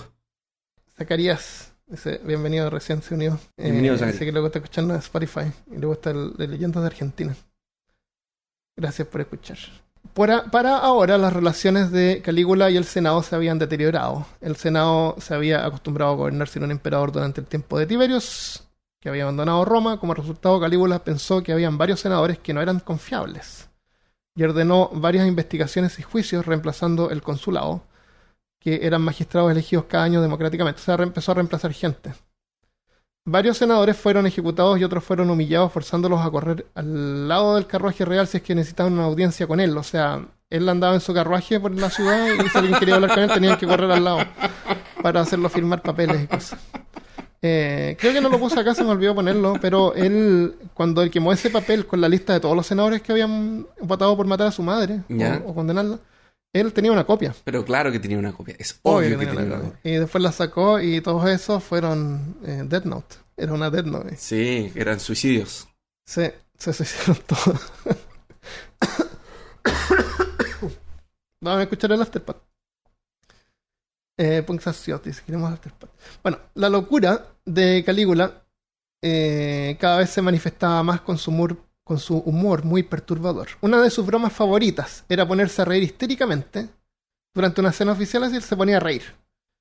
Hasta que alguien le preguntaba, ¿sí que es lo que es tan gracioso? Y él decía, no, es que eh, pensar es que con solo chasquear mis dedos te puedo cortar la cabeza. Era ese era su humor. Algunas de sus bromas eran humillantes. Una vez organizó una competición de oratoria y los perdedores tuvieron que borrar sus tabletas de cera con la lengua. Ah. ¿Qué son tabletas de cera? Los romanos usaban unas tabletas de cera, así como, unas tab- como unos iPads, pero con marco de madera y una cera encima. Y, y tenían unos stylus que marcaban y escribían. Entonces, Sí. estas tabletas te- era para tomar notas. Y después supongo que la, bueno, la- algunas tenían eh, el, el modelo i, el, el iWax Pro. Ya. El, el stylus tenía atrás una parte plana donde tú podías raspar la, la tablet o la tableta. O borrar, para borrar. Y después supongo que las mandaba a, re, re- Recerar. a, a reencerar, claro, o la ponía en algo que la calentara y la dejara liso, pero encontré genial que tenían, no es tecnología como ahora, pero tenían así como Claro, una, tienen una como forma de tomar notas sí. rápidas. Súper bueno. Es reutilizable. Porque Sí. el papel es caro y la tinta también. Claro, o sea, había tinta y libros y todo, pero necesitas algo para tomar notas Ujú. rápido. Y eso lo encontré súper bueno. Eh, voy a comprar una. Me voy a mandar a había hacer modelos, modelos dobles, así que tenían como una bisagra que era en realidad una cuerda. Ya. Entonces la, la podía abrir, es claro, llega, llega Llega- llega tu tablet con y un llega, so- llega tu, amigo ahí con una doble. Con una doble. Y después llegaba el que tenía una dos, cuatro cuatro. Y después se enredaba, Claro. yo no la cierro. Claro. Después llegaba otro que IQ. la tabla se ponía atrás, así, se giraba. Claro. Con páginas. Sócrates creo que escribió un libro en esas tablets. Pero no entiendo cómo pudo haber escrito un libro. Supongo que él lo escribía ahí mientras él estaba sentado en- bajo un árbol y después un escribano a lo mejor lo pasaba a papel, no sé. Puede ser. Pero era, bueno, las tablets. La iWax. Una tinta sigue siendo. La, ah, en 2021 la tinta de impresora sigue siendo cara. Es el Sí. líquido más caro que existe, dice Felipe. Bueno, me imagino que cuando la cera ya se termina, ya se lo conté. Ah, hay, imágenes de estas tablets que se remontan a 500 años antes de nuestra era. Eh, ah, el término, bueno, el término tabula rasa, traducido como tabla rasa, que se refiere a que cada persona nace igual, con su personalidad y conocimientos dependen de sus experiencias después de nacer. sea, el término tabula rasa proviene de esta tabula rasa, o sea, una tabla fresca. Como que, oh, mira mi tabula rasa, esta, esta raza fresca. Eh, bueno, regresando al tema. Calígula asistía con frecuencia a los juegos de gladiadores, donde a veces en los intermedios tiraban a algunos criminales para que lucharan contra leones y animales. Suetonios cuenta que una tarde en un intermedio estaba aburrido, el intermedio estaba fome y no habían criminales para sacrificar. Ay, Así que. Cal- Calígula ordenó a algunos espectadores que fueran arrastrados de sus bancas a la arena para enfrentarse. Señor emperador, no tenemos criminales. Eh, bueno, Claro, ¿qué hacemos? esos de ahí. Así tal cual. Ah, Suetonios también cuenta que cuando Calígula no estaba contento con el espectáculo, el supervisor de los juegos y luchas con animales era azotado con cadenas por días, sin matarlos, sin matarlos hasta que el hedor de la putrefacción de las heridas era insoportable. Oh. Imagínate. la supuesta crueldad de Calígula no se detenía ahí. Una vez ejecutó a un joven frente a su padre y obligó a su padre a asistir a una cena en la tarde, a una fiesta, donde lo obligó a reír y bromear junto a él. O sea, mató a su hijo y después lo invita a una cena donde está obligado a reírse y a bromear con él. Si mostraba alguna, alguna mueca de tristeza, sería ejecutado también. Qué cruel. Es muy cruel. Eh, entonces, como resultado de este comportamiento, Calígula rápidamente pasó a ser notorio por pasar menos tiempo gobernando y más tiempo en fiestas, troleando y burlándose de la gente. Había algo que, sin embargo, tenía a Calígula preocupado. Él no tenía heredero. Había matado a gemelos. A veces se cuenta que se, se habría acostado con su hermana Drusila, que era su hermana favorita, la que quería mucho, eh, como para que pudiera haber tenido un hijo y hubiera sido su heredero, pero el incesto era algo terriblemente mal visto en Roma, incluso para él. No, posiblemente no ocurrió, pero si es que pasó, no fue una depravación, pudo haber sido como tratando de obtener un heredero. Eh, y, la otra razón por la que no pudo haber no pasado era porque en ese tiempo no era como los reyes, o sea, él no tenía que tener un hijo propio. Eh, él podría haber eh, encontrado un, un pretoriano así y casarlo con Drusila, Sí. esperando que tengan un hijo y ese hijo podría haberlo elegido él. Una cosa así, no es necesario que, que fuera su Que fuera propio su hijo propio. o hija. Hija tampoco es Ujú. problema si tiene una hija en la casa después. Y listo. Entonces, eh, lamentablemente en junio del 39, estamos diciendo que él quería mucho a su a su a su eh, hermana Drusila.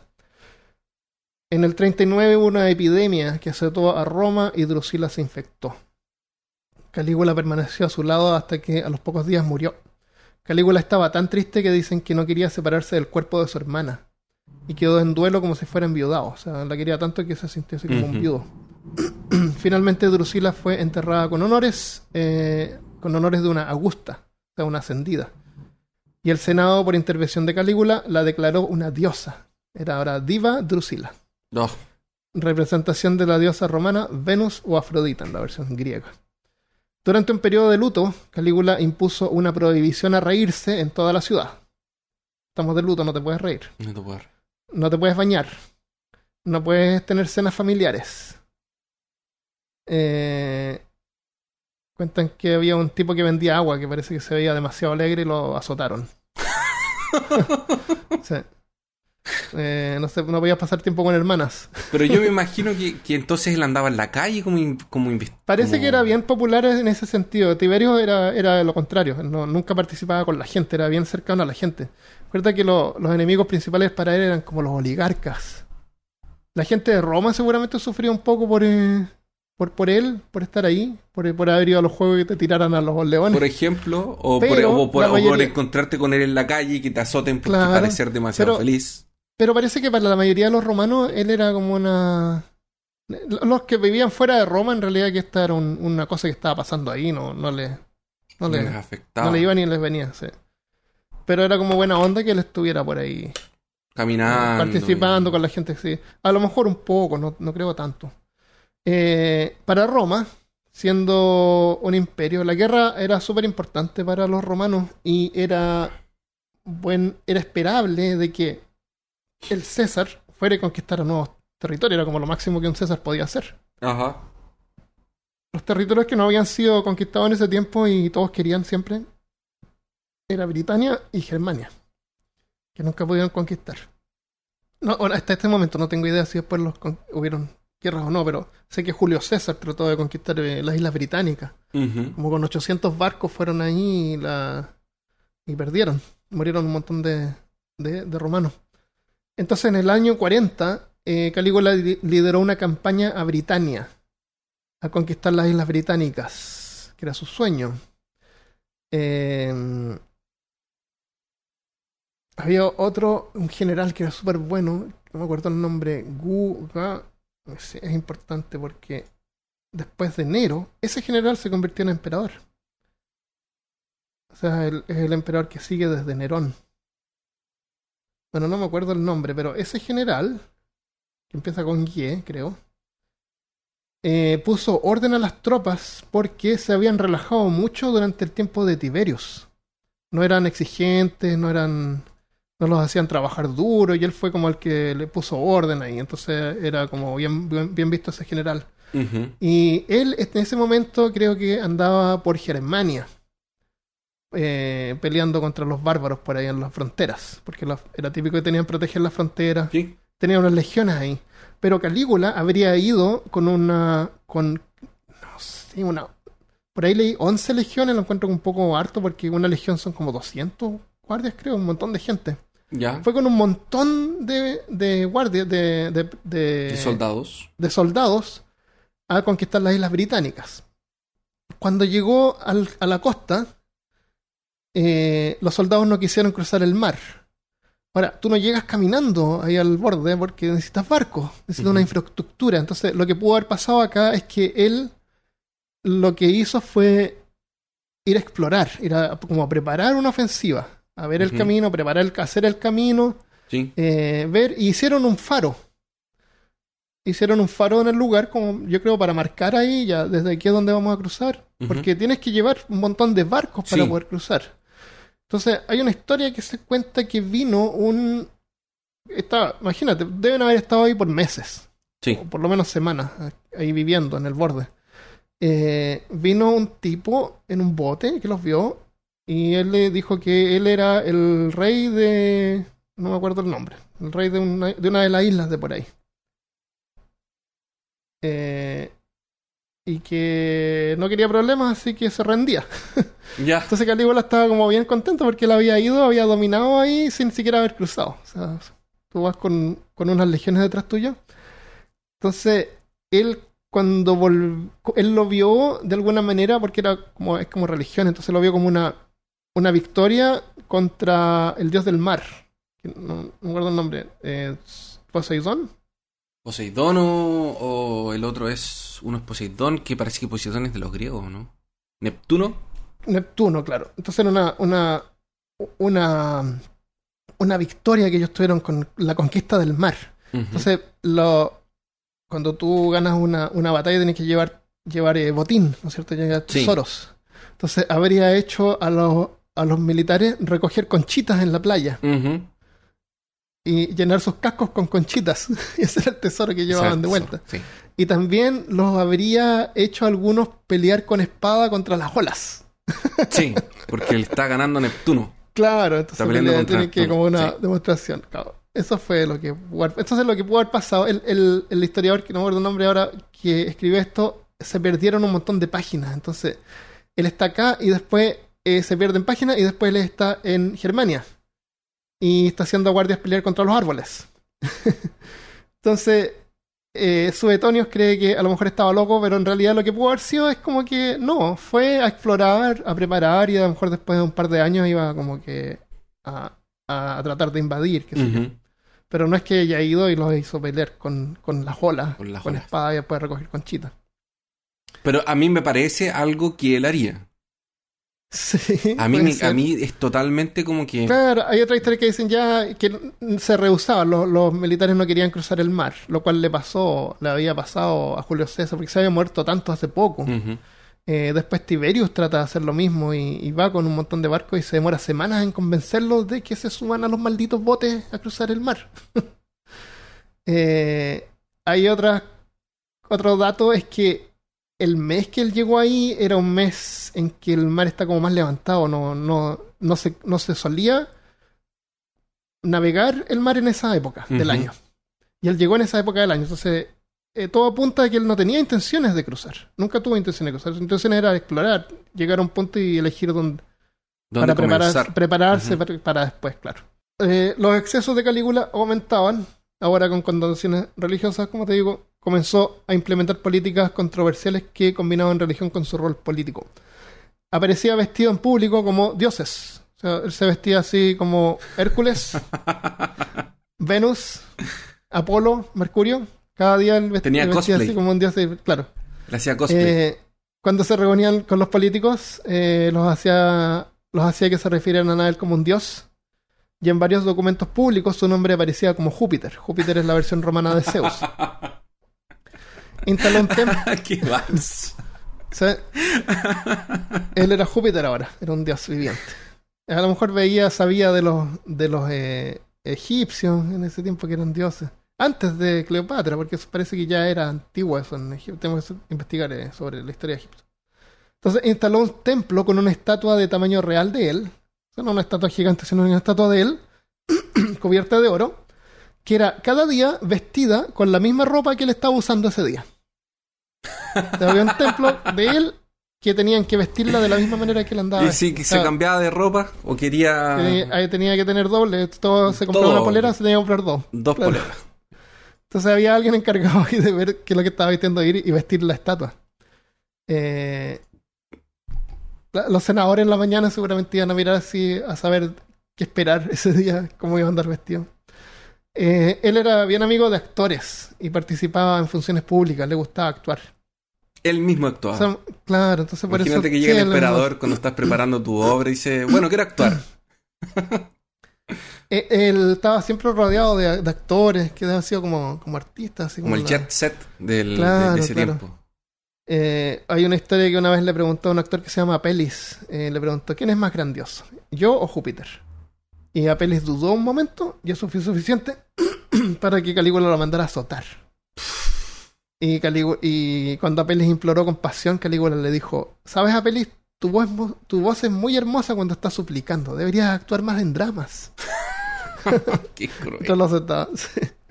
Los azotes continuaron y Calígula terminó el encuentro recordándole que tenía el poder para hacer lo que quisiera a cualquiera. Lo recorró al cuello así, no, no te atravieses. Eh, Calígula quería tener varias estatuas de dioses hechas con su rostro. Hacia a su figura. Quería, en en vez de estarse vistiendo, de tener varias estatuas así vestidos de Hércules, él como Marte, no sé.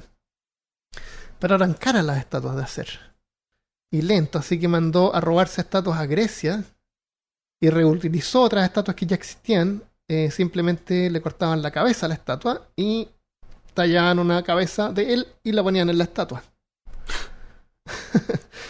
Eh, Es como el Photoshop de ese tiempo. claro, claro, ¿para qué, va- para qué, para qué vas a hacer una estatua completa si basta con hacerle la cabeza? Entonces, hay varias estatuas en Roma que tú las miras y tienen como un socket acá que tú le cambias la cabeza. ¿no? y lo otro gracioso es que cuando él murió, lo tengo después, pero te lo voy a contar ahora. Cuando él murió, lo trataron de borrar así un poco, o sea, sacar todas las estatuas de él. Pero, entonces, varias de, de las estatuas que tenían su cabeza fueron retalladas encima con la cara para hacerlas parecer más a la cara de Claudius. Entonces estas estatuas tienen una cabeza más pequeña. Más pequeña. Porque, claro, pues chica. Qué horrible. Eh, a veces le gustaba ser adorados como Neos Helios, nuevo sol. Y en monedas egipcias era re- representado como el dios del sol. Él, él le daba monedas a la gente, le daba dinero, sestercios. Y los sestercios tenían imágenes de él. Era como propaganda política. Que le- era, no, como, claro, como propaganda, así tiraba, les daba moneda y era, y de, de moneda de él, que, para, que la gente le, para que la gente le gustara a él. Eh, mandó a construir una estatua de él como un dios en el templo judío de Jerusalén. Quería que los judíos tuvieran una estatua de él. Eh, pero eso fue un problema porque los judíos eran monoteístas y encontraron que eso era un acto de discriminación contra ellos. Así que enviaron a Filo, Filo de, de personalmente con una comitiva para hablar con Calígula en Roma. Cuando se, encon- se encontraron con él en Orti, que es un jardín a las afueras, a las afueras de Roma, Calígula andaba dando órdenes para remodelar el lugar, así que la comitiva de judíos tuvieron que perseguirlo por todos lados hasta que eventualmente captaron su atención. Calígula le dijo, ah, así que ustedes son los que odian a Dios. No creen que yo sea un Dios. Y además, ¿por qué no comen cerdo? Los judíos no comían cerdo. No comían cerdo, no comían carne, Uno, carne impura. uno de los judíos le dijo, bueno, hay un montón de gente que no come varias cosas. Por ejemplo, hay gente que no le gusta el cordero. Calígula dijo, ah, no los culpo, el cordero es horrible. Y todos se rieron. Así como que eh, eran buenas, les dio buena onda, así era. fue buena onda con los judíos. Eh, finalmente, Herodes Antipas, el rey de Jerusalén, el que condenó a...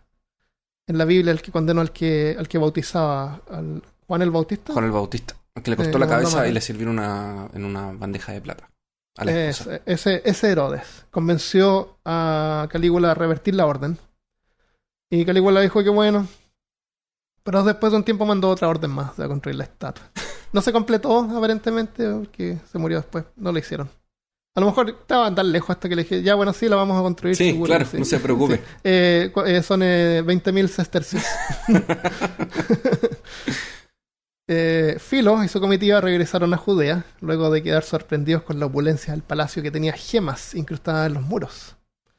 Las gemas de favoritas de Calígula eran las perlas. Tenía unas zapatillas cosidas con perlas. Ya, Las zapatillas tenían unas perlas. Ujú. Y una vez le mostró a un actor amigo eh, las sus zapatillas. Estaba el actor ahí, él estaba sentado en su trono, qué sé yo, y le dijo, mira estas zapatillas. Y, y el actor se agachó para verlas y él extendió su, su pierna para que el, el actor las viera de cerca. Eh, escritores que estaban ahí viendo por de lejos eh, lo usaron para exagerar, así como que, oh, mira, Calígula ahora quiere que le besen los pies. No. Entonces, en suetonios aparece así como que obligaba a la gente que le gente besaran que los pies. Pero no, él estaba así como, ah, mira mi, mis zapatillas con perlas. Eh, de todas maneras le gustaban las perlas. Era una, un plato de lujo, era eh, arroz con, eh, con perlas molidas encima. Qué duro. Sí, es estúpido. Y él las comía, es puro calcio. ¿no? Sí. Él las comía disueltas en vinagre, supuestamente. Eh, siempre en la historia hay este tipo de cosas de gente que le gusta comer cosas así como, como raras y, sí, y caras, claro. Y me recordó también a la, a la píldora eterna, la píldora eterna. Eh, por el siglo XIX, durante la época victoriana, había una pastilla hecha con, de antimonio metálico que se usaba como remedio para purgar y revitalizar los intestinos. La pastilla eh, se llamaba Eterna, la pastilla era ingerida y se dejaba pasar a través del cuerpo y después era recuperada para reutilizarla, por eso se llamaba Eterna. Ah. Entonces es algo- Es algo que tú podías dejar a tus herederos, la pastilla Eterna. Tenías que buscar la pastilla eterna después. Claro, yo ¿Será que salió ahora? O sea, no, no salió ahora. Claro, ¿Será y que era cara, entonces tenías podías que recuperar past- la pastilla de antimonio y usarla Ya. de nuevo. Asco, qué asco. Eh, de Rodolfo dice, lanzaba monedas como el señor Burns cuando quiso ser una buena persona. Ah, sí. Ah, no, no vi ese episodio, quiero verlo. Pero me imagino, claro, de haber salido de, de, de, de Calígula. me acuerdo una vez en un colegio que me sentí tan mal después, pero me sentí así como con poder en ese momento. Después me sentí mal porque fue un abuso lo que hice. Eh, había un segundo piso y en el recreo todos se juntaban así en el, en la, en el patio. Y yo una vez me acuerdo que fui con, al segundo piso con una bolsa de dulce. Y iba con unos amigos, mis compañeros. Y había una escalera para subir a una terraza. ¿ya? Y de la terraza yo me puse a tirarle dulces a, a la gente. A la gente. Y disfrutaba viéndolos cómo se peleaban por los dulces y tiraban unos dulces para allá y iban así, peleaban por los dulces y les tiraban los dulces. Y algunos trataban de subir a la terraza a pedir a pedirme dulces y yo tenía a mis compañeros ahí cuidando, tapando la, las escaleras para que no pasaran. ¡Uy, qué villano! ¡Qué malvado era! y yo disfrutaba viéndolos así ir a buscar los dulces. Pues lo encontré que fue algo horrible que hice. Pero la gente es buena para pedir, eran buenos para pedir. En Chile habría una, un paquete de galletas, cualquier cosa así, se te Sí, acababan en se segundos. en segundos. ¿Verdad? Eh, pasábamos hambre en el colegio, aparentemente. Ah, entonces, eh, con frecuencia, suetonios de nuevo, dormía con las esposas de otros hombres, así de senadores, de senadores, en una forma como de, de demostrar que él tenía el poder y autoridad absoluta. Él podía dormir con las mujeres. Eh, una historia cuenta que en las cenas, Suetonius cuenta que él tenía una pieza especial detrás del comedor, así donde elegía a una mujer y se iba a tener sexo con ella. Eh, y después volvía y le- les hacía decir en público si él había sido mejor que su esposo en la cama. Ah. O, o él las criticaba, así como que él, Ah. esto no es muy bueno. así. Claro. Él siempre era bueno. Ah, Falta ánimo, falta energía. Claro. Eh, con todo el estrés que Calígula, el pobre Ca- Calígula sufría, comenzó a perder pelo. Y era tan sensible por eso que estableció una ofensa capital a cualquiera que le mirara desde arriba cuando él pasaba. O sea, mirarlo hacia abajo era a- azotado, suicidado. Eh, a pesar de faltarle pelo en la cabeza, tenía un montón de pelo en el cuerpo. Parece que era súper velludo. Estaba prohibido, era ilegal mencionar la palabra ca- cabra en su presencia. porque, porque él lo tomaba como un insulto, como que estaban- le estaban llamando cabra a él. Pero podría haber usado como los. como los que se sacaban los pelos con. con navaja. La parte de atrás del stylus de la, de la tablet. Con aceite. Con Spartacus, que salen con aceite sacándose los pelos. A lo mejor ni se afeitaba, no sé. Manuel Serrano dice: Yo agarraba comida de la basura y la gente me llegaba a quitármela. ¡Qué horrible el lugar donde vivimos! Oh. Y se la- ah, eh, no, no, él agarraba la, la, la comida de la basura Sí, y después nadie veía eso. Entonces después él iba al lado y exactamente. veía La gente quería. claro. Entonces él internamente, eh, Él lo un sabía, villano ahí, un él- villano. él disfrutaba ver a la gente comerse la comida de la basura. Qué horrible. Rodolfo Bueno, ahora me siento menos mal. Eso es Ro- peor de... Rolfo dice: No faltaba el que lamía su comida para no compartir. Ah, eso, hay que hacer. Eso me llamó la atención acá cuando llegué a Estados Unidos. En el trabajo, si tú abres un paquete de galletas, lo que sea, nadie te pide nada. Te lo comes tranquilo. Aquí en. Brasil tampoco te piden, tú tienes que ofrecer. Eso, sí, Tú abres y ofreces. De ahí la gente dice sí o no, pero no. Claro. No, Pero eh, tienes que ofrecer así como que, bueno... Es de acá bueno- na- es acá de a nadie le importa nada. Acá no, a nadie le importa nada. Tú No. Es su comida y tú tienes tu comida. Es que, es que no hay falta de... No es difícil obtener comida. Entonces no hay necesidad. Eso es una necesidad. No, pero en el colegio seguramente estaban muertos de hambre todo el día. Sí, no sé. Porque Chile yo, en el colegio no me acuerdo que haya llevado, llevado así comida, ¿no? Era No, lo que vendían en el kiosco. llevábamos colación, pues era como un Super 8, una negrita. Yo tenía un compañero en el colegio cuando estaba en, en básica que era insoportable. El loco me seguía por todo el patio pidiéndome el... Y era un... Era estos típicos niños gordos que están siempre con hambre. Y quería quitarme siempre mi colación, loco. Y era como que siempre me pedía y yo le daba un- yo le iba a dar un pedazo y quería la mitad del Super 8, se comía la negrita entera, Ah, era súper sí, bullying. Felipe dice, en Chile, compañeros se comían las cosas en el baño para no dar. Para no dar, sí, sí. Oh, Es que te piden todos, pues tú ya hay una cosa, te piden 10. mm, tenés que llevar eh, bien. sí. A lo mejor por eso yo llevé un paquete grande y se los di a todos. ¿Viste? Qué bueno soy. Eres muy bueno. Me encanta cuando no me piden que les dé mi comida. Sí, es lo mejor de todo. Calígula trabajando para acentuar su. Ah, entonces, él no era tan. Si tú ves estatuas de Calígula, es como típico, así como romano, así bien, bien bonito, así como con las facciones bien marcadas, qué sé yo. Pero eso es una estatua, es como en Photoshop, como decías tú. Él Sí. no era tan, tan hermoso, digamos, como persona. Eh, no, no creo que. No sé si habrá sido horrible. No, hay- no hay menciones que digan que él era un monstruo. Pero él no se encontraba tan lindo, por lo menos, porque eh, dicen que pasaba horas mirándose al espejo haciendo caras feas, así como para asustar a la gente. Así Ya, como, "Ya, si yo soy tan feo, lo voy, a, lo voy a exagerar, cosa de que la gente crean que no, no es que soy feo, sino que estoy haciendo esta cara fea, una cosa así. Tenía como eso, esa, eso en el, ¿cómo se llama? En, Practicaba su arte. Claro, pues se sentía así como feo, como que se sentía insatisfecho con él mismo. Eh, no era raro que se vistiera con ropa de mujer también, y accesorios y pelucas y cosas. Él también, como te digo, le, le encantaba así, actuar y el, y, la, y el arte y eso. Así que eh, se veía hasta una, una estatua de... bueno, pss, Ya lo dije. Eh, entonces, aparte de la enfermedad que casi la había matado, también había heredado epilepsia. Epilepsia le daban a veces unos ataques ligeros que lo dejaban inmovilizado o dificultades para pensar con claridad, tenía dificultades para dormir. O sea, a este punto, con tanta gente en tu contra, eh, dormía creo como tres horas en la noche, así. Se despertaba Ah, sí, pensando que alguien lo iba a asesinar. Asesina. Eh, Calígula, todavía sin sucesor, necesitaba una esposa. Acuérdate que tuvo una esposa que era una novia, se casó, se separó. Y. ¿Lo dije al principio que se murió su primera esposa? Es que no lo Mm, dije. No. No, no, Cuando estaba en Capri, se casó, lo- o lo casaron.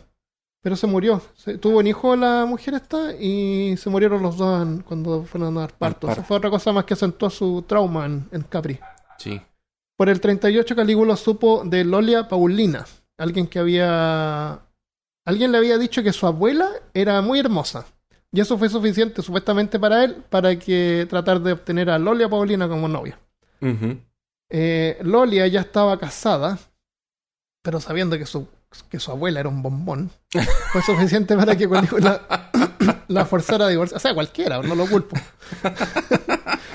la forzara a divorciarse de su esposo y se casara con él. O sea, sin siquiera haber visto a la mujer. Ya. Seguramente también sabía que era parte de una fa- eran, ricos estos, eran parte de una familia rica, iba a obtener eh, dinero y cosas. Sí, obviamente. Eh, el marido de Lolia se llamaba este era Memmius Ru- Regulu, el gobernador de Macedonia. Y así Paulina se volvió la tercera esposa de Calígula y duraron más de un día, nada menos que seis meses.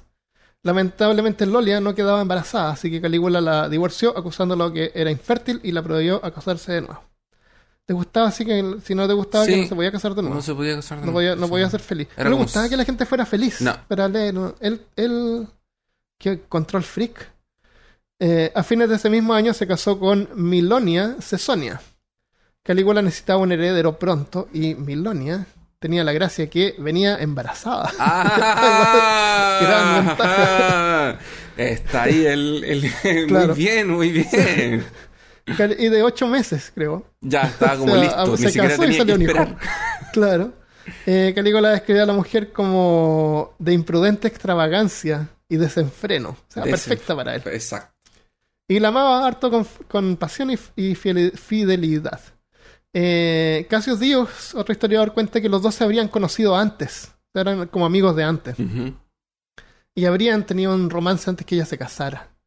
Eh, ella ya tenía tres hijos. Eh, cuando se casó tenía ocho meses. Dio a luz una niña. Lo cual no es, no es tan terrible para Calígula. Porque él simplemente la podía casar a su hija con alguien Sí. y se podía convertir en, en, en César. Eh, y lo otro es que él le- quería realmente parece a, a Cesonia y su hija que le puso Drusila en, en honor a su difunta hermana, la diosa Sí. Drusila. Eh,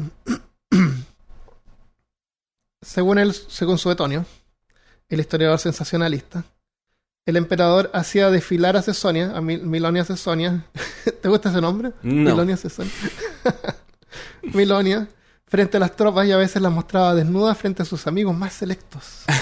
En una extraña ex- eh, demostración de afecto, la amenazaba en broma con torturarla o matarla. Qué romántico. Qué Es como que la abrazaba así, oye, te podría decapitar aquí mismo si quisiera. Mm. Calígula quería a Drusila como su propia hija y decía que tenía su mismo temperamento cuando la pequeña atacaba con sus uñas las caras y ojos de los niños con quien jugaba. la hija de Calígula. A pesar de estar casado, Calígula con frecuencia tenía relaciones con hombres, como el, con el actor de mediana edad Néstor, que era un mimo. Un mimo. Imagine tener sexo con un mimo. es algo que habría que ver. no puede hacer sonidos. No puede hacer sonido. Ya. Le voy a dejar esto a, a la imaginación de cada uno. Se sabe de otros dos casos, incluyendo una relación con su propio cuñado, eh, que sería el que se casó con Drusila. Con, Ya. eh, con Agripina, con Agripina, Con la, Agripina. la menor. Con Agripina la menor. La que era la mayor de las hijas. La menor de la mayor de la hija. El comportamiento de Calígula ya había aburrido a varios por el 40 eh, hubieron varias conspiraciones para asesinarle. Se estaba quedando solo. Las cosas se agravaron, se agravaron más cuando anunció al Senado que estaba planeando dejar Roma permanentemente y cambiarse a Alexandria en Egipto, donde sería adorado como un dios viviente. En Alexandria lo habían puesto, aparecían monedas como dios, como un dios. Sí. La idea de que Roma perdiera su emperador y así su poder político no fue bien recibido por los aristócratas. Si Calígula se iba a Alexandria, el Senado y la Guardia Pretor- Pretoriana perderían influencia. Calígula era muy despreciado por muchas personas y habían varios tratando de conspirar contra él. Eh, incluyendo a Cairia y Sivinus, que vamos a ver ahora, y varios pretorianos, senadores y hasta algunos jinetes. Ah, cosa que no noté acá, pero él, como te digo, le gustaban las carreras de, de, de, De carros. de- carros. Ajá. Eh, la forma en que funcionaban estas carreras era, eran, habían cuatro grupos, siempre habían cuatro grupos, eh, los, los verdes, los azules, los blancos y los rojos parece que eran. Ya. Eh, así se llamaban los equipos, por colores. El, el equipo favorito de los Césares era el verde, el- ese era su equipo favorito. No Siempre. es que le gustara, era, claro, el, el verde era, Era el como el equipo era el, equipo- era Ya. el más elite, el- los verdes. Y con frecuencia, Suetonio seguramente cuenta que él mataba, mandaba a envenenar a, los jinetes de otros equipos. Ahora, estas carreras de caballo no son como carreras de caballo ahora que van cada uno por su línea. Ajá. Eh, es- eran carruajes tirados así por como tres o cuatro caballos al mismo tiempo. Salían así 40 carruajes al mismo tiempo, peleando, luchando entre ellos, chocándose. Era un caos horrible. Eh, si tú eras un conductor nuevo, podías practicar en la... Entonces daban, creo, 12 vueltas. Ya. Pero la primera vuelta creo que nadie se podía pasar. Era como la vuelta así que todos podían verlo. Antes que se llenara de polvo todo, sí, imagínate. po. No, no, de ahí Creo no que este nada. circuito cabían como 300, 300 como 30.000 personas seguramente. Ya. Un montón de gente. Y claro, se debe haber llenado de polvo, debe ser horrible. Ah, es que- Eh, sí. Y los caballos se caen. sí, sí, Claro, se se mueren. y yo creo que haber sido terrible. Eh, después hacían carreras de, de, de no los expertos, así como ya más así básicas, de los que estaban aprendiendo, así como más... Eh, ¿Cómo se llama? Amateur. Claro. Esas eran mejores porque competían así cuatro carruajes a, Ya. la vez. Entonces, ahí no se chocaban, se, se dedicaban a correr. Eh, así eran la- las carreras de carruaje. Entonces habían varios jinetes, seguramente de los otros equipos, que Que se habían, suicidaban. habían- se habían suicidado algunos, algunos compañeros, misteriosamente. Eh, Con jabalinas. querían- claro, odiaban al César. Claro, se suicidaran con tres jabalinas en el pecho. pisado, se suicidaron pisados por caballos. Exacto. Eh, un miembro de la Guardia Pretoriana, Cesius Cairia, quería vengarse de Calígula porque siempre Calígula se burlaba de él porque decía que tenía la voz muy aguda y era afeminado.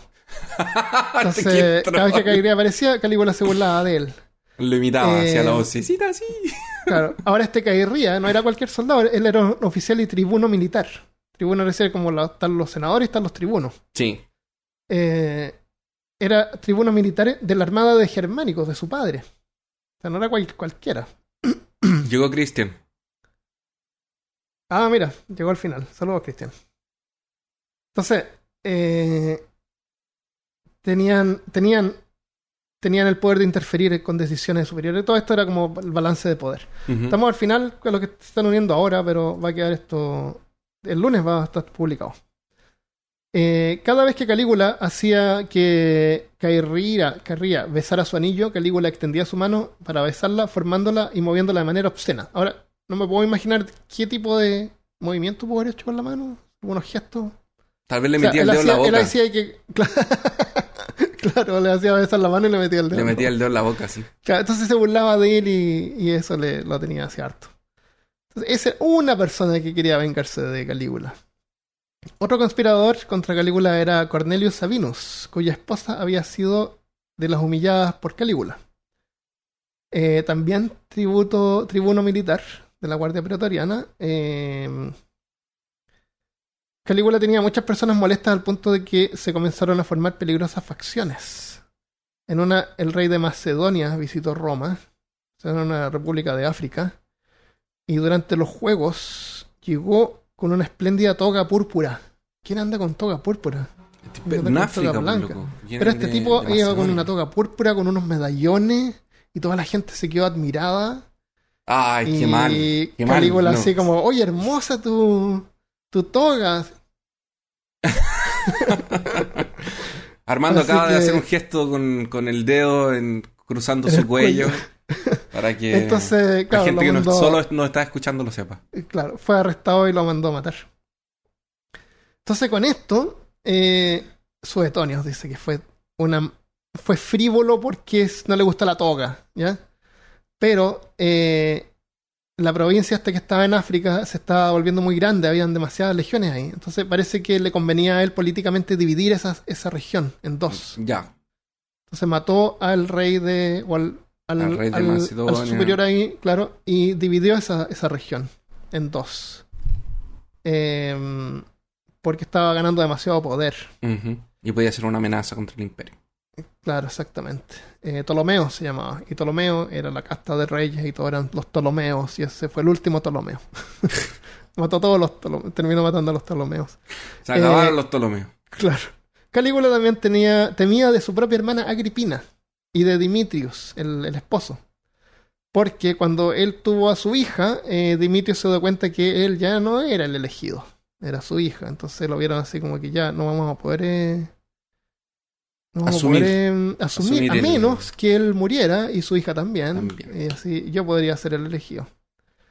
Em, así que Calígula lo mandó a matar y desterró a su hermana Agripina. A la Desterró isla a de Capri. No, no sé No, si a la isla ah. de Capri, pero la mandó, la mandó a cambiar. Y, y como te digo, esto va generando facciones, grupos, así que como que ya. A ella la manda una isla también. Parece que sí. y solo porque, había bueno, mujeres. Ah, sí. Bueno, la cuestión así. es que sí, después ella vuelve con, con los restos de su marido y todo, porque Nero se convierte en su en el sucesor después. Entonces, eh, si ya casi, eh, sin casi nadie a su lado, Calígula realmente tenía que cuidarse las espaldas a cada momento. Qué, qué horrible ser eh, César o emperador de Roma. No.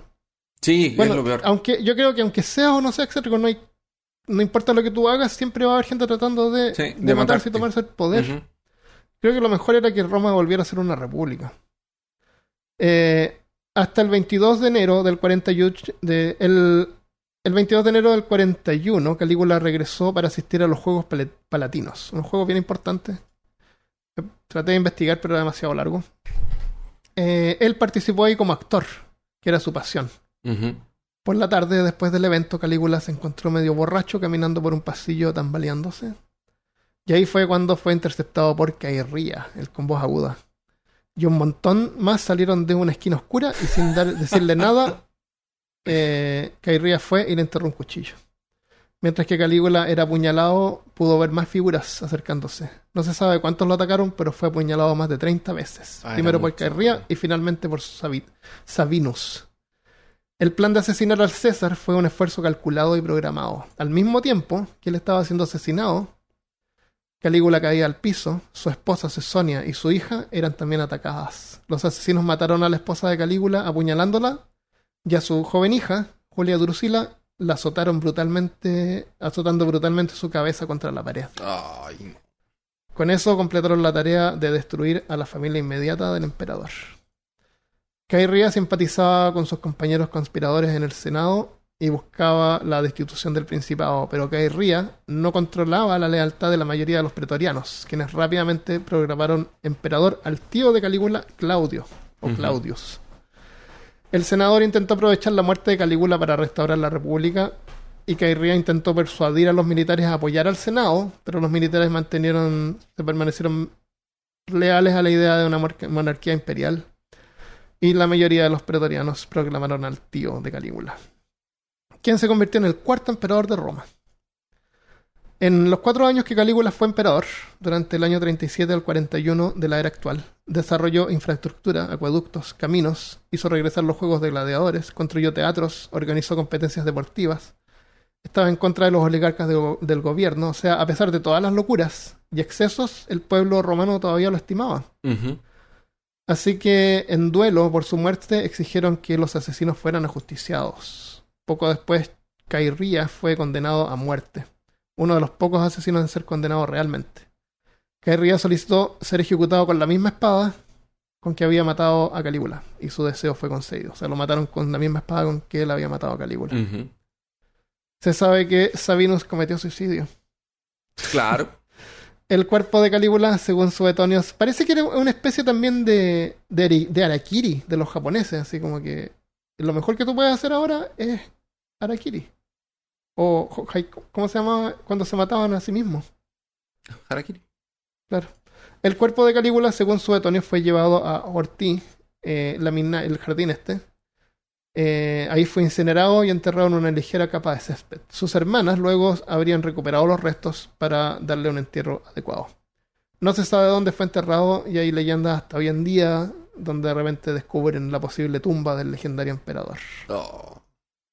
Calígula fue sucedido por Claudius. Inmediatamente después de su muerte se intentó eliminar su memoria. Algunas de las estatuas, como te digo, fueron destruidas. A otras les cambiaron las cabezas. O Claramente. tallaron encima la, la cara del nuevo Claudius, del nuevo César. Eh, causando que estas estatuas tengan cabezas más pequeñas. Y así ahora la memoria de Calígula quedó polarizada en manos de escritores que se encargaron de exagerar lo peor de Gaius César Augusto Germanicus, Calígula, y los fragmentos más objetivos solo podemos sacarlos de escritos hechos generaciones más tardes y evidencia arqueológica como monedas talladas en paredes y marcas cinceladas en estatuas. The End. Esa fue la historia de Calígula. ¿Qué te parece? qué, ¿Qué les parece? increíble. Supo Eh, dijo una friki. bueno, eh, ese fue el episodio de hoy. Espero que les haya gustado.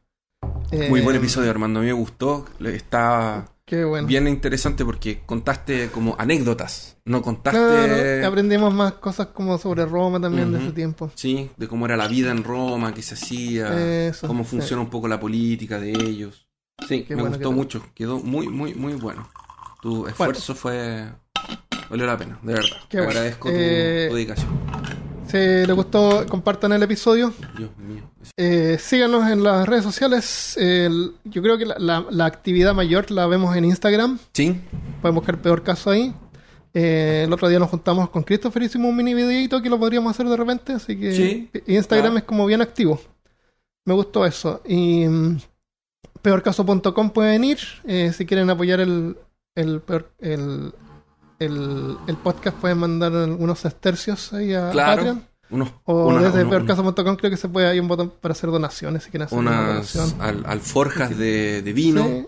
Yo decía, ¿por qué no? Mira, ¿cuántas veces fui al café a comprar café y le dejaba así uno o dos dólares a la niña, así de, de tip? ¿Por qué no? Ayuda, todo ayuda. Ya. Eh, los que son Patreon se quedan porque ahora viene el Afterpod. Y los que están viendo el episodio en vivo ahora también se quedan porque ahora van a poder escuchar el Afterpod. Sí, Van a poder ver de qué se trata. No se trata de nada, son cosas extras que hablamos.